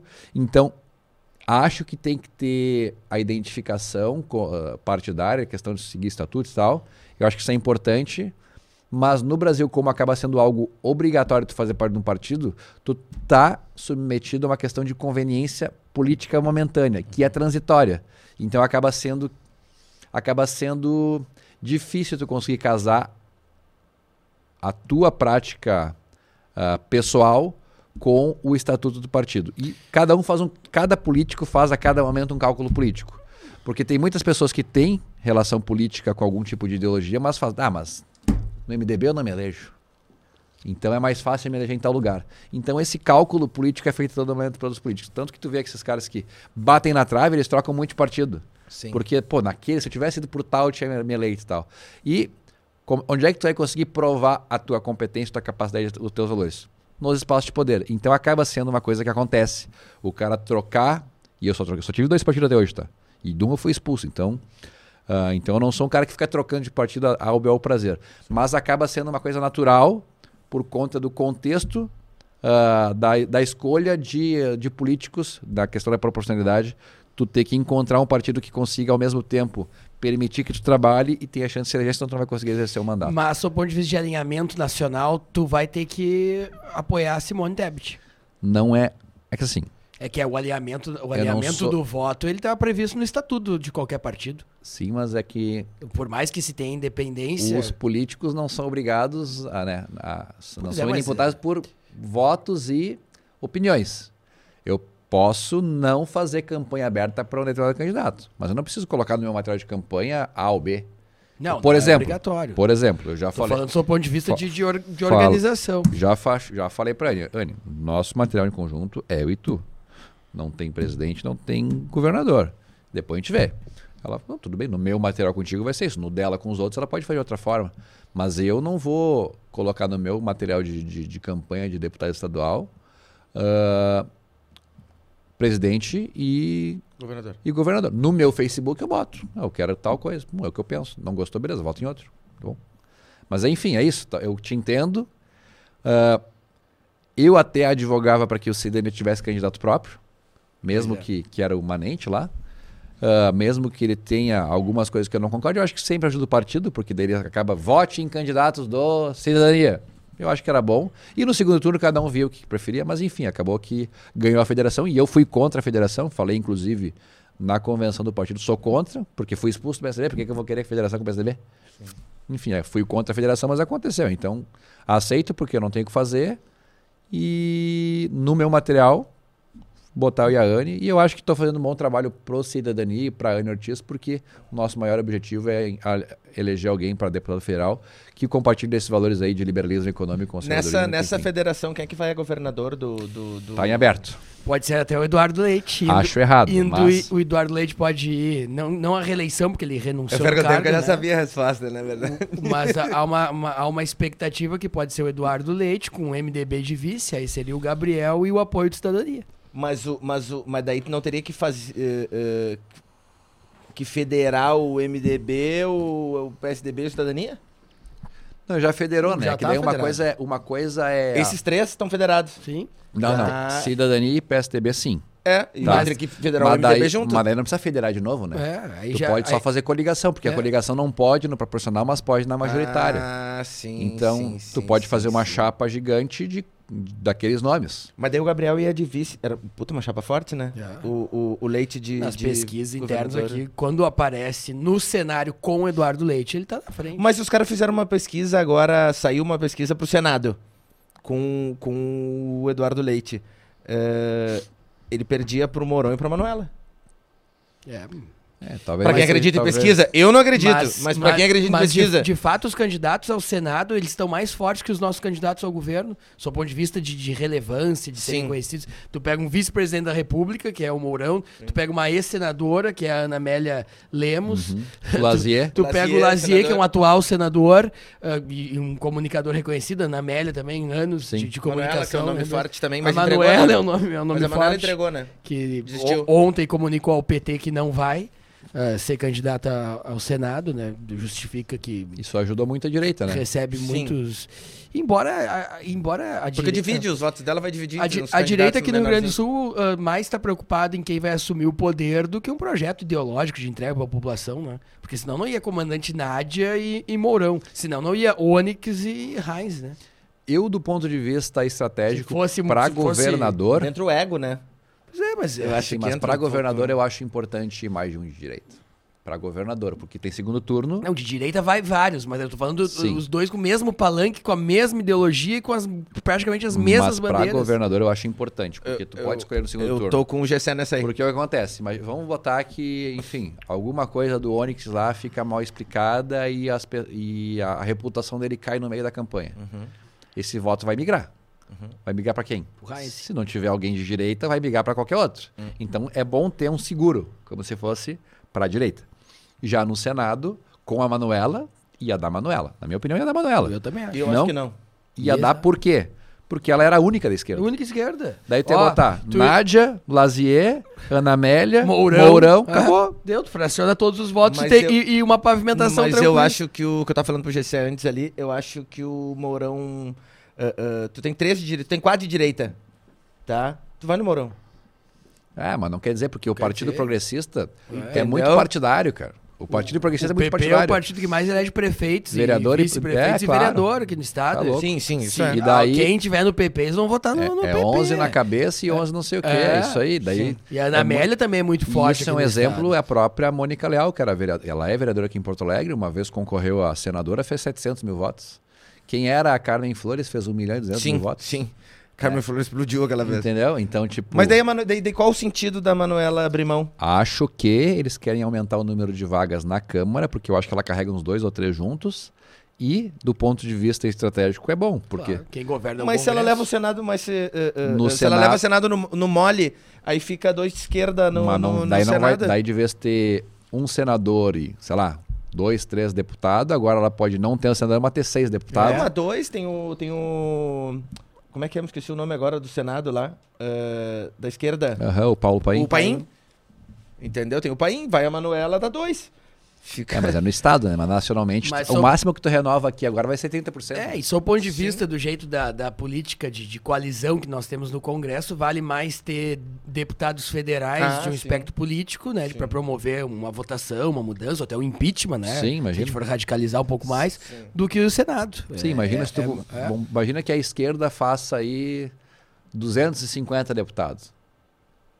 250, metade do Congresso. É, deu já. Deu já, Já não manda deixa no- mais governar. Já manda no país. Aí que eu acho que o Bolsonaro, uma vez eu te comentei, que eu acho que ele tá, que ele tá agindo bem para o lado da direita, porque ele tá dividindo no país gente com bastante nome. Eu acho que ele assim, tá ó, botando um senador aqui, ele tá botando uma governador lá, ele tá governador, botando um federal aqui. ter- vai, tem vai muito, tem muito, tem, governadores tem de muito, tem muito vereador de, de, de direita que tá indo a deputado estadual, que tá indo a deputado federal, que vai levar rindo, né? Tu pega o menino lá, que eu acompanho ele lá em Minas, como é que é o nome dele? O... Vereador o- de- É o Cleitinho? menino... Não, aquele de Minas, o, Ah, o mais tá, votado, o Sim. segundo mais votado. E você vai entrar federal rindo, Ele com o pé que nas de- costas. Ele defende o sexo. Ele é bolsonarista... Defende que tem que casar virgem, né? É esse aí, esse mesmo, Ah, não lembro dele, mas sim. esse mesmo. E A aí... que ponto a gente chegou, né? Não, mas eu não vejo. De, de- sei, cara. Eu, eu, eu acho que a gente, a gente chegou a um ponto que a gente. ah, o cara que defende casa viva vira é- motivo é- de chacota e quem transa com, com tudo que é sexo, com tudo que, eu- com eu- árvore, eu com bicho é certo. Não, mas, mas aí tu tá Não dando. pode ser certo. Tu tá dando dois exemplos que é exatamente o que eu não concordo, que é, são, tu tá dando dois exemplos extremos. Sim. Tanto, tanto Mas esse eu- extremo, na minha visão, é errado, como esse não, outro acho, extremo. eu não acho, eu não acho. Eu não acho errado ele querer casar virgem. Não. Ele errado- querer? er- ele querer Não não, com- é nada errado. Agora, ele condenar a liberdade Ah, não, condenar das sim. pessoas é. Mas eu nunca vi condenar. Eu acompanho Ah. ele bastante É, eu social. Eu nunca vi não condenar, assim, de, de, de- Ele já deu várias respostas sobre isso, mas ele nunca disse assim, não, tu tem que. Ele não é pregador, assim. Mas enfim, vai levar a deputado federal. E eu tô vendo um movimento de, de, de direita. Porque tu não casa virgem, então. Já não dá mais, né? É. Já não dá mais. Já casei uma vez com 15 anos. casei uma vez virgem com 15 anos. eu acho errado. Eu acho errado. Não, não, eu acho que cada um tem que fazer aquilo que tem vontade. Claro, liberdade. Entendeu? Eu só acho ruim pregar. É. Entendeu? Eu nunca vi ele pregar. Eu acho que a questão do, do, dos Esqueci Nicolas, não- Nicolas isso aí, Ferreira. Nicolas. Isso aí. Isso aí. Fortíssimo. É um guri inteligente pra caralho. Sim, sim, sim. Inteligente pra caralho. Genial aquele menino. Então eu acho que, o, que, o, que a direita ela tem feito isso. Ela tá espalhando bem. Nomes nacionais. Sim. Ela tá espalhando pelo país. Tu bota lá Faria, tu bota o Mourão, tu bota o... Tarcísio. O Tarcísio. Ah, vai estourar. Entendeu? E isso tá dando uma envergadura política pra ele que o pessoal não tá contando. É. Esse palanque vai- político que sim. ele tá tendo. Quem é que, quem é que é o palanque do Lula? Entendeu? O Lula é ele por ele, velho. Ele tem Sim, lá em São fingir que Paulo. o Bolsonaro não ganhe. Cara, é muito melhor tu ter uns governador bom Claro, do que ter uns governador ruim, né? claro. E tem E estados que tem Senado, governador e ruim. que federal. O próprio lá em Santa Catarina tem um governador que tá, tá mal, né? Não sei quem é que vai substituir ele e tal. Mas é um exemplo, São Paulo. São Paulo tá sempre governador, é o vice que tá no, Sim. né? Então, São Paulo, se chegar o Tarcísio, vai ser super bom. E, cara, Tarcísio, eu sou super fã. É, Pra mim, ministro, 2026 é Tarcísio na Mas ele, tem, cabeça. mas ele tem uma pedreira lá que, que ele tá concorrendo contra dois de esquerda. E se for pro segundo turno, junta. Vai ser mais ou menos o que vai acontecer É. aqui. Que é dois de direita e que no segundo. mas é que São eu acho Paulo, que fica né? ruim pro leite. São Paulo sempre levou PSTB porque era mais empresarial. Então, eu acho que com- ele é mais pró-mercado, mais Sim, pró-desenvolvimento econômico e tal. Eu acho que esse pai ele leva. É, vai ser, vai ser, vai ser uma disputa interessante, né? O que, o que a gente tem que analisar, e o GC falou muito bem aqui na- no começo do programa, é parar de achar que eh, vai ganhar quem tá mais nas ruas, né? O voto tá muito silencioso. Né? Ele, tá, prati- ele tá virando um confessionário ali, né? Sim. Então, a, a gente vê muito aí no Instagram, no Facebook, as comparações com as manifestações, né? De 1 de maio e tal que na verdade não, não, não, não querem dizer, né? Porque essa, essa tem uma, hoje tem uma militância que se sente mais à vontade de ir pra rua, que é a militância da direita. Né? Vamos pegar aí hoje a, a galera. Era vergonhoso ser de direita, agora É, talvez seja tá mais- vergonhoso tá apoiar mais- o PT. tá mais na moda. A turma, do, a turma do Parcão tá muito mais à vontade do que a, do que, do que a turma do, Da dos- Redenção. do que a Redenção. E antes não era assim. Vamos, vamos combinar. Na, na redemocratização era, era super cool ser do PT, as pessoas saíam com bandeiras do PT, e uhum. eu tô falando aqui da, da, da, mais alta camada intelectual, professores de, de universidades saíam para discutir uhum. partido, para se formar. E claro que muita gente se decepcionou né, com os processos, com os processos de, de corrupção que nós tivemos, Sim. que o PT liderou, mas que tinha todos os partidos da base do governo envolvidos. Né? Se a gente for pegar a, o grande escândalo que é o da Petrobras, cada diretoria da Petrobras pertencia a um partido. Né? Então, ele chamava de porteira fechada. É, né? que vão, vão combinar, né? Uh, os partidos todos faziam parte da, das diretorias, sim, né? Sim. E, e, todos tiveram casos de, de corrupção. Então a gente teve, na verdade, uma corrupção integrada em diversos partidos. A gente teve uma crise política, realmente, uh, de, de, de, ética, e isso foi refletido uh, nas últimas eleições, quando o, processo anticorrupção era a bandeira número um. Eu já vejo hoje, como a bandeira número um, a, a questão da economia, como está a vida do, da, da, própria pessoa. Né? É, as duas maiores bandeiras políticas que tem hoje aqui na, na retomada é Crescimento econômico e emprego. É. é os dois maiores. É isso aí. É os dois aí. maiores. Quem tiver bem é. na economia e tiver é bem na questão do emprego, tá bem.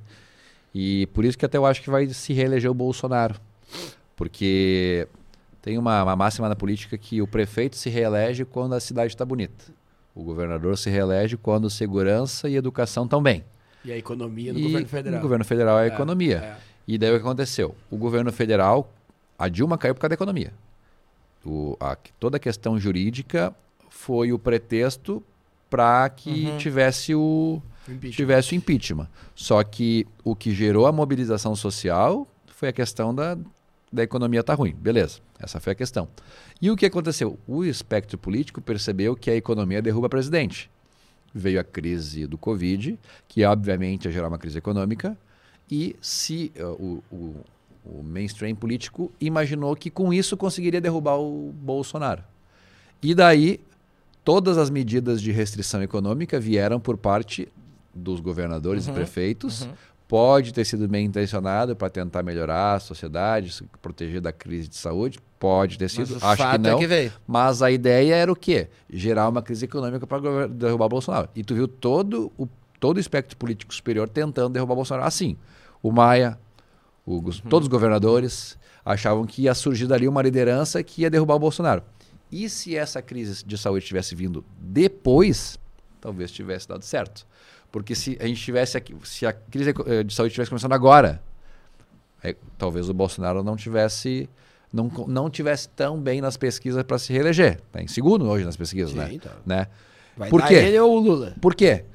Porque quem demonstrou pulso no início parecia que estava fazendo as, as, tomando as medidas certas. É só olhar que no início da pandemia poucas pessoas sim surgiram contra os fechamentos. Uhum. Tinham pessoas indignadas, mas quem era indignado era meio que rechaçado pela comunidade. Não, mas como assim tu é mais a, tu é a favor da, da de trabalhar até morrer? Não, não, tu não pode. Tu é a favor da morte. Tu é a favor da morte. tu quer que as crianças morram, tu é isso, tu, né?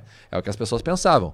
E no início quem demonstrou pulso parecia que estava muito melhor nas pesquisas de opinião. Lembra que saía por semana sai pesquisa de opinião do prefeito, do Marquesan, que não sei uhum. o que e tal, e parecia que todos os prefeitos estavam certos, o governador estava certo e o Bolsonaro estava errado.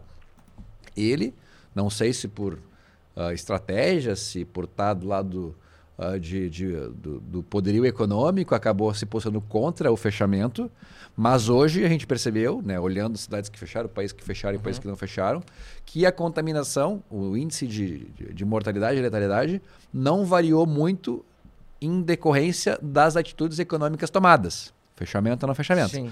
Mas os países que fecharam tiveram maior desarticulação da economia, tiveram que imprimir mais dinheiro para fazer o pagamento de auxílios emergenciais, inflação. gerou mais inflação e tal.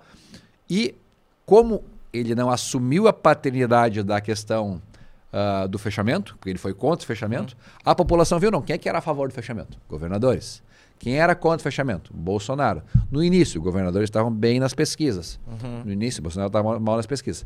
Após, agora com. A gente viu que deu inflação e não sei o que e tal. Quem é que se posicionou contra? E agora olhando para trás, não, parece que realmente o fechamento foi errado, foi ruim, não foi tão bom. Era melhor ter feito fechamento vertical, não horizontal, blá, blá, blá e tal. Quem é que defendeu isso? Bolsonaro. Então hoje as pessoas estão vendo, não, ele, tá, ele não estava errado nesse caso. Ele errou muitas coisas. Ter ido contra a vacina no início, ter ido contra a vacina do Dória. Se eu tivesse Hoje é muito mais fácil falar, né? Mas o que acontece? Qual é, por que, que o Bolsonaro foi contra a vacina no início? Ele tinha apostado numa vacina, AstraZeneca. Comprou lá bilhões de reais, dólares da, da, vacina. E tinha o Dória que tinha comprado uma outra vacina. Eu estava desenvolvendo pelo Instituto Butantan também. E daí o que, que ele pensou? Ah, a minha tem um maior índice de efetividade, é 70%. A do Dória é 50%. Eu não quero dar essa vitória política pro Dória, já que a dele vai sair antes. Então, de... ele pensando, né? Imagino. Então faz o seguinte, eu vou desacreditar dele e a minha vai ser boa. Só que essa aqui não vinha nunca. Atrasou, atrasou, uhum. atrasou, atrasou, atrasou. Ele confiou no contrato, comprou 700 milhões de vacinas, não sei o que e tal. Atrasou, atrasou, atrasou. O que, que ele fez? só aumentando, aumentando. E daí aumentando. começou a colar nas costas dele a questão das mortes. Por quê? Por que ele não comprou a do Dória, que estava lá? Uhum. Cara, se eu fosse presidente, hoje é mais fácil de dizer, mas no futuro a gente já vai ficar como um exemplo. Cara, eu sou o presidente, eu tenho cofre, beleza. Tu tem aí, tu tem essa aqui, eu quero a tua, eu quero a AstraZeneca, eu quero a Pfizer, eu quero todas. Todas, todas. foda-se. Foda-se, eu quero todas, a Zara. Cara, se ele tivesse feito isso, não tinha o que dizer do Bolsonaro. Não, não tinha. Não tinha o que dizer. Esse é o principal erro do Bolsonaro. O principal erro do Bolsonaro foi ter apostado contra a vacina do Dória. Cara, comprava dele, comprava todas e foda-se, dá todo mundo. Sobrou, dá pra Sim. África, não interessa, dá pra todo mundo, azar. Quem quer, toma, quem não quer, não toma. Hoje tem, sobrou hoje, né? Mas no início poderia ter comprado mais, dado dinheiro para Butantan, por exemplo, ter feito mais rápido aquela e depois da outra e azar. Sim. Esse foi o erro do Bolsonaro.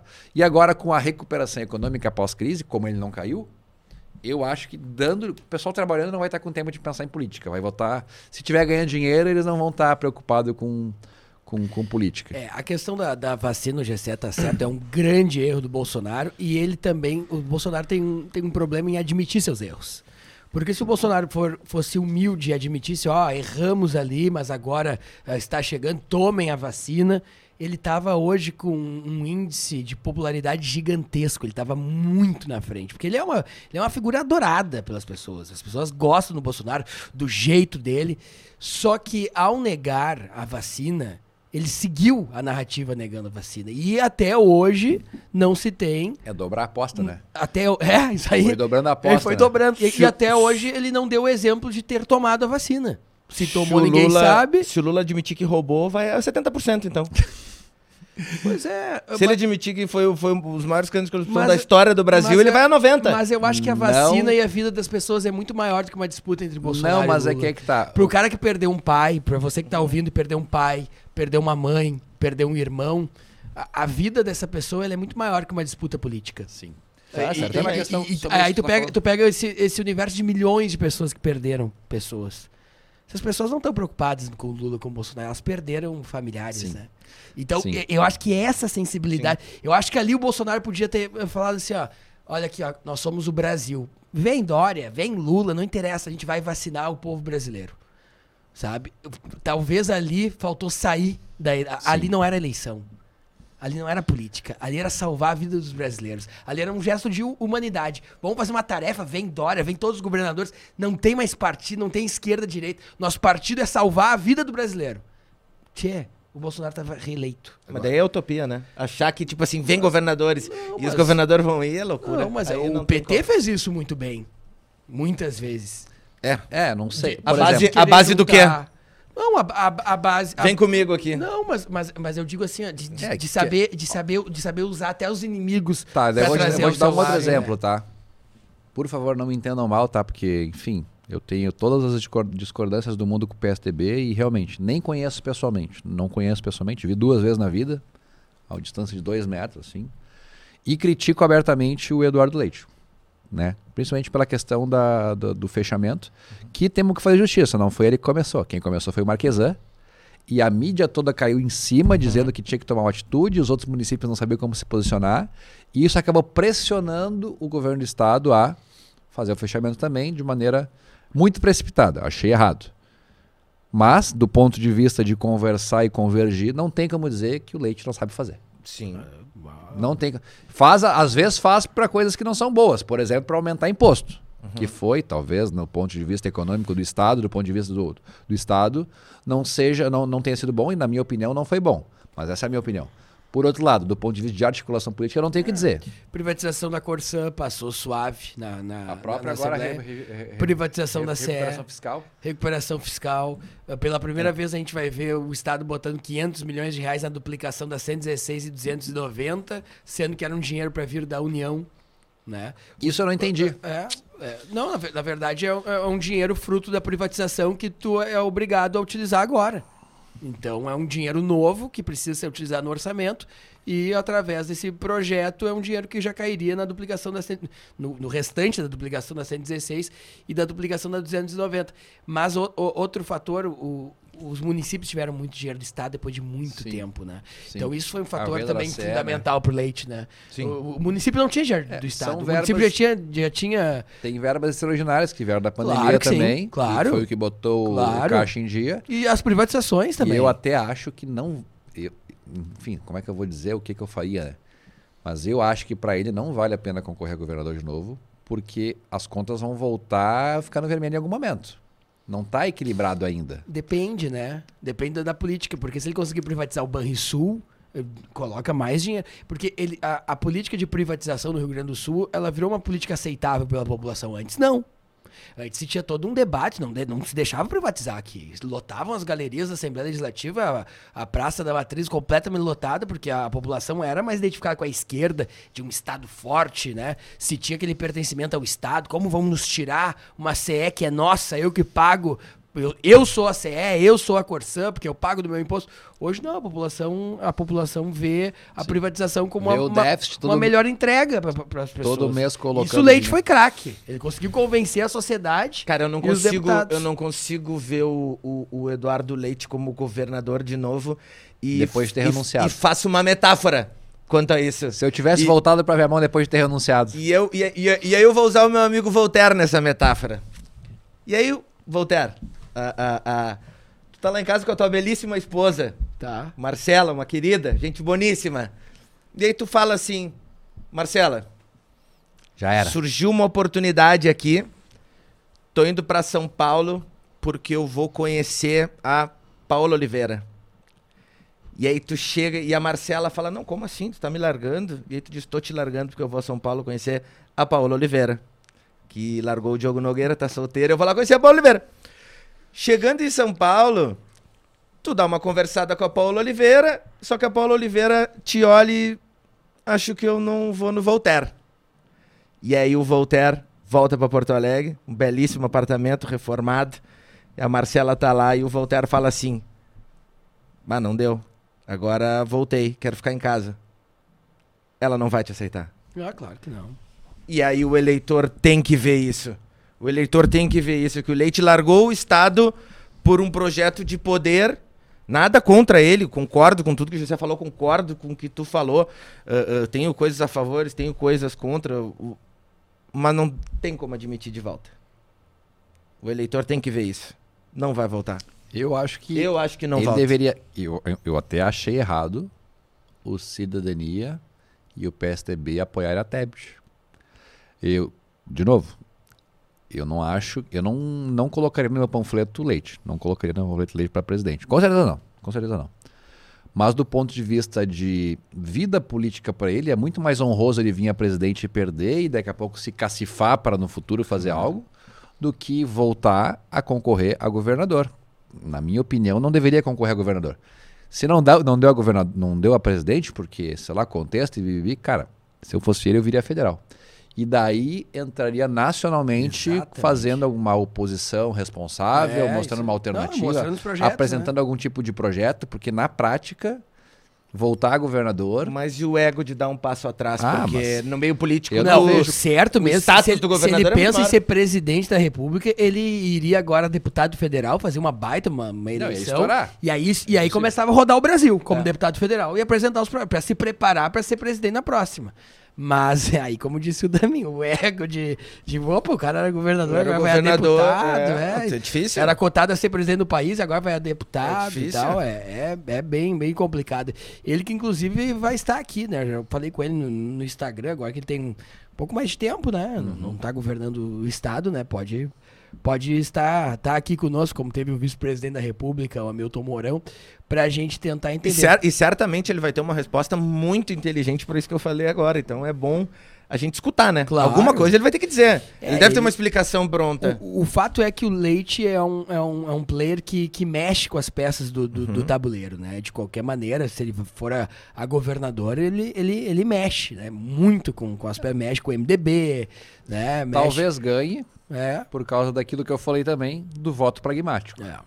Eu não quero mais arriscar, eu quero votar no que eu conheço. É. E do que acontece. Quem são os candidatos conhecidos hoje? é. Que foram governador, somente ele, né? É. Que estão concorrendo. O Onyx fez um bom trabalho no Ministério da Cidadania, então talvez aí. O, No tempo que o ficou. Heinz é renovação, se tu for parar pra pensar do ponto de vista de governo do Estado, porque ele nunca foi governador. né? Então, no voto pragmático, é Leite e, e Onyx. É. E Essa seria a grande costura. Vai apoiar o Bolsonaro? Abertamente não, mas eu defendo as bandeiras que são correlatas, né? Com liberalismo econômico e mais ao conservadorismo de costumes, mas também não sou xiita, assim. Não é. Não sou Não tem xiita. casa virgem. Não, não, não, não sou xiita e e é mais é como Quando referência. vê o GCL, Não, fala é- em primeira mão aqui que é virgem. É, é mais como referência. Eu até pensei em falar de regra, caralho. Uma vez eu tava na aula de, de- Eu tava numa aula de literatura, fazia para vestibular e tal. E daí o, o professor falou exatamente isso. Tipo assim, ah, quem aqui é virgem? Ninguém levantou a mão, né? Ele falou, vocês são tudo burro. Se eu fosse um de vocês mesmo, não sei, eu levantaria a mão. Os guri, né? Queria os guri tudo olhar assim, hum, esse cara nunca mais vai esquecer de mim. e é verdade, Sim, né, cara? Exatamente. Hoje, Zé, tu doa parte do teu salário? Sim. Da, de vereador? Sim. Doa pra projetos. Assim, ó, eu em 2020, lá em Viamão, lá em março, logo que deu a pandemia, eu comecei a doar 50%. Começou o- a pandemia, eu comecei a doar 50%.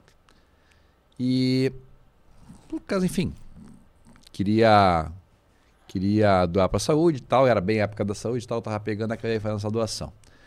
E, ah, logo após, os vereadores de Viamão começaram a me acusar que, ah, tu quer, tu quer, que eu tinha proposto lá em Viamão reduzir o salário de vereador.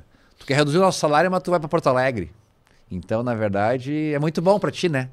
Tu vai, tu vai reduzir o nosso e vai lá para ganhar mais. Tu vai usar nós para se promover. Os caras falam como se fosse uma barbada se eleger É. vereador em Porto Alegre. E daí eu falei, não, cara, se é por isso, então eu vou abrir mão de 50% do salário de vereador em Porto Alegre. É isso então que.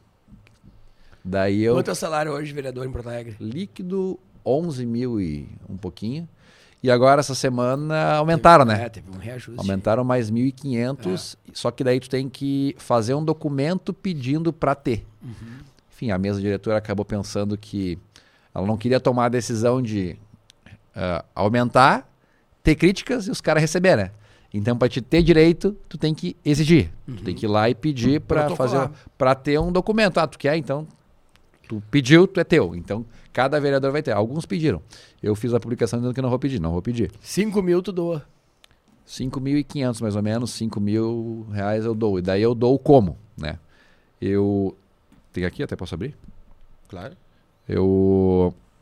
Eu tenho um banco que todo mês eu faço transferência, que é o Banco Inter, que todo mês entra lá, pinga o, o valor mensal, pego e dou pro, pro negócio. E daí, né, dou para essa conta. E dessa conta aqui eu faço todo o, o, o extrato, né, de todas as, as minhas ações. Então aqui, cada ação que eu faço, ó, por exemplo, aqui ó, Pix recebido, 5 mil reais, ó. 5 mil reais. Isso vai no quê? E daí o que acontece? Eu pego e dou todo mês pra cá e eu, a gente faz toda uma contabilidade. Toda entrada aqui e tal, dos valores. E eu prometi na campanha que eu doaria para saúde e causas sociais. Daí, saúde no início do, do mandato, tá ainda forte a questão da pandemia. Teve um recrudescimento da pandemia no início de 2021. Daí, lá por mais, a gente comprou questão de válvula para respirador, coisa que a, a burocracia da prefeitura é difícil de comprar, e, enfim. Daí, demos lá para os postos de saúde e tal. Mas, majoritariamente, eu gosto de gastar no Concreta Beco que é um projeto social que eu faço que eu concreto Legal. becos com as pessoas e tal. E daí, o que que eu faço? Eu chego numa... Na verdade, De quem é esse projeto social? ah, começou comigo em Contigo? 2016 em Viamão. E já é o vigésimo que a gente chegou. E é legal. Porto- Cara, o que legal. acontece? A gente faz É assim, legal. Todo mundo trabalhando junto, a comunidade ali ajudando é legal. uh, depois que eu comecei a fazer, as pessoas começaram a pedir. Então, o meu trabalho basicamente é escolher qual fazer, porque tem muito mais beco do que eu consigo fazer. Claro. Basicamente isso. E como eu dou mensalmente, cada mês entra 5, 5, 10, 15, 20 e tal. E daí quando tem um valor razoável, eu vou fazer um beco. Um beco hoje custa entre 10 mil e 20 mil reais, cada beco. Porque o metro cúbico do material está 450 reais, mais ou menos, mais a bomba, que é uns 1.500, 2 reais. Para fazer uma via aí de 150, 100 metros mais ou menos, tu vai gastar 15 mil reais. Não, mas explica, mas explica, tá. Gessé, quanto mais tu gasta isso. e por que que é 10, 15 mil? Porque com mão de obra é acontece? quase zero, né? Vamos fingir. Vamos dar um exemplo aqui da rua Soldado José da Silva, que foi aqui no bairro Agronomia que a gente fez, que é uma rua de 100 metros de extensão. Uhum. Uh, as pessoas chegam e pedem no Facebook ali, ah, eu quero um concreto beco. Daí não é todos que eu consigo fazer. Tem que ter alguns critérios para fazer. Não pode ser uma rua, não pode ser uma via pública, porque se for uma via pública, é uma coisa do poder público. Uhum. E tem que ser uma, uma região ali mais informal. Por quê? Porque para não me incomodar, né, não ter disputa e tal, né, reclamação por parte do poder público, e eu poder usar os moradores como mão de obra junto de mim para poder fazer o trabalho. Então o que, que eu faço? Eu identifico basicamente três coisas. Não pode ser uma rua formal, tem que ser relativamente curta, não pode ser um quilômetro, tem que ser uma coisa 50, 100, 150 metros. Então, uma rua que não pode ser uma via formal, tem que ter uma extensão mais ou menos razoável, até um, de uns 100 metros a 150. Tem que ser inclinado, tem que ser inclinado, porque é onde geralmente causa mais problema, questão de erosão, uhum. a chuva vem rasgando e tal, então acaba gerando um problema às pessoas. Uma rua plana pode fazer também, mas não vai ter escoamento de água, então acaba sendo um problema. Então, uh, inclinado, não muito comprido, não muito largo e uma rua não formal, por aí. Então são quatro critérios. E tem o quinto critério, os moradores têm que estar motivados a trabalhar. Então, tendo esses cinco, a gente vai lá e vai olhar a questão da rua do cara. Chegamos lá, geralmente eu faço o quê? Peço uma reunião. Quero uma reunião com os moradores daqui. Daí, geralmente tem uma pessoa que me pediu, né? Ah, tem um morador lá, o Sandro. O Sandro quer fazer o concretabeco na rua dele. Eu vou lá, dou uma olhada no mapa, dou uma olhada lá informal para ver se ca cabe nos outros critérios, quatro critérios. Cara, eu quero uma reunião com os teus moradores aí. E daí, tal dia, tal hora, a gente vai ter uma reunião. E daí, Tá lá os 20, 30 moradores lá olhando lá, metade não me conhece, metade me conhece tal. Tá, meu, a gente quer concretar o beco, o Sandro pediu pra gente concretar o beco aqui, não sei o que e tal. Eu uso a mão de obra junto de vocês e bibibi e tal. Vocês querem participar, não querem participar, qual é que é? Não, a gente quer e tal, a gente vai fazer. Beleza. Sábado de manhã, sete da manhã, vocês vão estar tá aqui com enxada, picão, carrinho de mão e tal para trabalhar. Ah, vamos. Cara, vocês têm que estar tá aqui. Porque se você não estiver aqui, eu vou embora. Porque Sim. eu não trabalho para vocês, eu trabalho com vocês. Sim. E eles entendem. Cara, eu trabalho com vocês e se vocês não quiserem, eu vou para outro beco, porque tem outro beco que quer também. Nunca tomou um VO, chegou lá e não tinha ninguém. Já aconteceu de eu quase ir embora. Aconteceu uma vez, na rua, na, no beco João Bittencourt, João, no beco... Beco Gutierrez. É que, nem, é que, nem, quando a gente vem gravar, eu chego, o Walter não tá aí ainda. Beco dos Gutierrez, lá em Jamão. Marquei, mesma coisa. Fiz a reunião na quinta, sábado de manhã estamos lá, vamos fazer e tal, vamos fechar e tal, vamos fazer. Beleza, todo mundo vai estar aqui. Cheguei lá, os caras estavam indo embora, tinha, tinha, ninguém atendeu. Aí eu sou desgraçado, cara. Eu pego o megafone e começo na casa das pessoas a chamar elas. Cara. Tá brincando? Não, megafônica. e daí tinha um saindo, tipo, um, os caras não apareceram e tal. E daí a preta até que, que tinha pedido para mim como, como líder comunitário, feita a reunião. E daí tinha um cara que tava saindo assim, tava tudo arrumado, assim, bonitinho e tal. Cara, 8 da manhã, cara. 7h45 da manhã, indo pegar o ônibus. Eu, tá, meu, tu não, não falou quinta-feira que tu ia vir trabalhar com a gente? Não, pois é que tem aniversário da minha, minha sobrinha lá, não sei o que. Eu falei, bah, não. Daí eu cheguei, ô preta. Bah, preta. Tu veio aqui comigo e tal, a gente fez a reunião com os caras, os caras não vão trabalhar. Cancela o concreto, cancela tudo. Eu vou te dar mais uma chance. Sábado da semana que vem, tem que estar tá aqui às 8 da manhã, os moradores tudo juntos, senão eu vou para outro. Cara, no outro tinha 30. Cara. E daí é isso. E daí a gente pega e daí basicamente a organização do trabalho, como eu trabalho, eu trabalho junto, faço tudo, todo o processo, eu sei o que tem que fazer. Deu, ah, tu faz isso, tu faz isso, tu pega, tu pega o picão, tu faz isso. Tu, tu prega a madeira aqui, tu, tu coloca a tela Sim. e vamos indo. A gente organiza os trabalhadores e vai indo. Então, basicamente em dois, três dias de trabalho, que geralmente não é só no sábado, tá? É, acaba, se der para fazer só sábado, melhor, mas acaba que geralmente não dá. Sim. Em dois dias de trabalho, os moradores dão a mão de obra, eu dou o recurso, Tem um financiamento de internet também que as pessoas podem doar, tem pessoas que doam. É o apoia-se barra concretabeco, apoia.se barra concretabeco, que eu ganho uns 500 reais por mês Vamos lá. colocar aqui embaixo, como é que é o nome? apoia.se barra concretabeco. Concretabeco. E, enfim, e daí basicamente é isso. E daí a gente faz. Em Porto Alegre, agora desde o primeiro mandato aqui em Porto Alegre, foram quatro ou cinco. Desde Viamão lá, Viamão deu você já 20. fez? Deu uma- 20? ao todo deu 20. E aqui mais 5. Mas sim, deu 15, em- deu uns 14, 15 em Viamão. É que tem os que são dois, né? Sim. Tipo assim, é. Ah, tem um, tem um córrego de um lado, tu faz um lado, tu faz outro. Daquilo, esse é um, é dois. Então daí Sim. acaba ficando 20. Então, até agora deu 20. Em Porto Alegre deu ali a Ipiranga 10.500. Deu o Beco João Bittencourt lá na Cascata. Teve o Enviamão, que é o Rua das Rochas. Ah, teve uma ponte, que a gente fez uma ponte muito legal, ali na, na Rua da Represa. E agora o João Bittencourt. Então, em Porto Alegre, na, no- nos últimos dois anos foi cinco. Cada um na Legal. média 10 a 15 mil reais. Muito legal. Estouramos? Terminou- é, terminou nosso tempo aqui, Marcelo Damin. Estouramos? Por Uma favor, comece então com os agradecimentos aí. Então, agradecer a presença do meu amigo. Posso falar assim, né, José? Dali. Gessé, a gente tem conversado bastante, combinando, combinando, de vir, de vir, não dava, a gente tinha agenda e acabou que semana passada a gente desmarcou também. Daí eu falei, não, acho Sim. que alguma coisa tá acontecendo, não é pro aí. E aí a gente marcou pra agora, porque a gente queria te receber, a gente nunca grava sábado de manhã. A gente grava sempre na segunda, mas a gente abriu essa exceção pra te receber, porque a outra a gente teve que desmarcar, que o Voltaire tava parindo lá, É. tava mal. Então, prazer te receber aqui. Te conheço já pessoalmente, te conheço teu caráter, sei o cara que tu é. E te desejar uma boa sorte aí pra deputado estadual. Ah, quantos votos tá prevendo aí? Só uma última pergunta. Cara, 30 mil? no mínimo 10 mil em Porto Alegre e no mínimo 10 mil em Viamão. É 20 tipo assim, mil. eu não consigo imaginar menos de 10, 12 mil em Viamão. Então 20 mil em Porto Alegre e Viamão. E daí o resto do estado, né? Tu tem que fazer alguma coisa E nas tá outras cidades, né? na internet. Cara, Facebook vai bombar. É, o Facebook vai bombar, mas assim. Aliás, ó, tá- esse programa está sendo passado na página do Facebook do G7 Ah, também. Vai sim. dar-lhe hoje, então. Sim, hoje de noite vai dar-lhe. É. E, e, enfim, eu tenho relação ali no Vale do Taquari. Minha mãe é de Encantado. Ali até fiz um voo de paramotor lá na. Nem falamos do paramotor. Ah, verdade. Tenho, É, fiz um voo de verdade. paramotor lá no, no, no Cristo de Encantado. Eu acho que a gente pode mostrar agora no final da edição alguns dos vídeos do G7 no Do G7. Facebook que, Esse são, do Cristo tá no Face? que Tá no são Face. muito Então bacanas, pronto. assim, com o jeito que ele mostra a cidade, essa conexão que ele tem com a cidade e como ele usa, né, os recursos do- do- dos vídeos é, é muito bacana porque acaba sendo muito informativo também, não é algo só, ah, para mostrar É, eu sou eu- bom. eu Vamos fazer, vamos organizar um monomotor Seata? Pode. Tu já pensou nisso? Tenho certeza que tu A- pensou nisso. A monociata Monociata. foi a minha, a, a minha a- como se fosse a carreata de candidatura em 2020. Sim. Eu fiz uma monociata, né? Tipo, eu, eu, Tu- eu e meus amigos de mono e o pessoal de carro atrás. Sim. Ah, E a gente de mono na frente. legal. Daí, pum.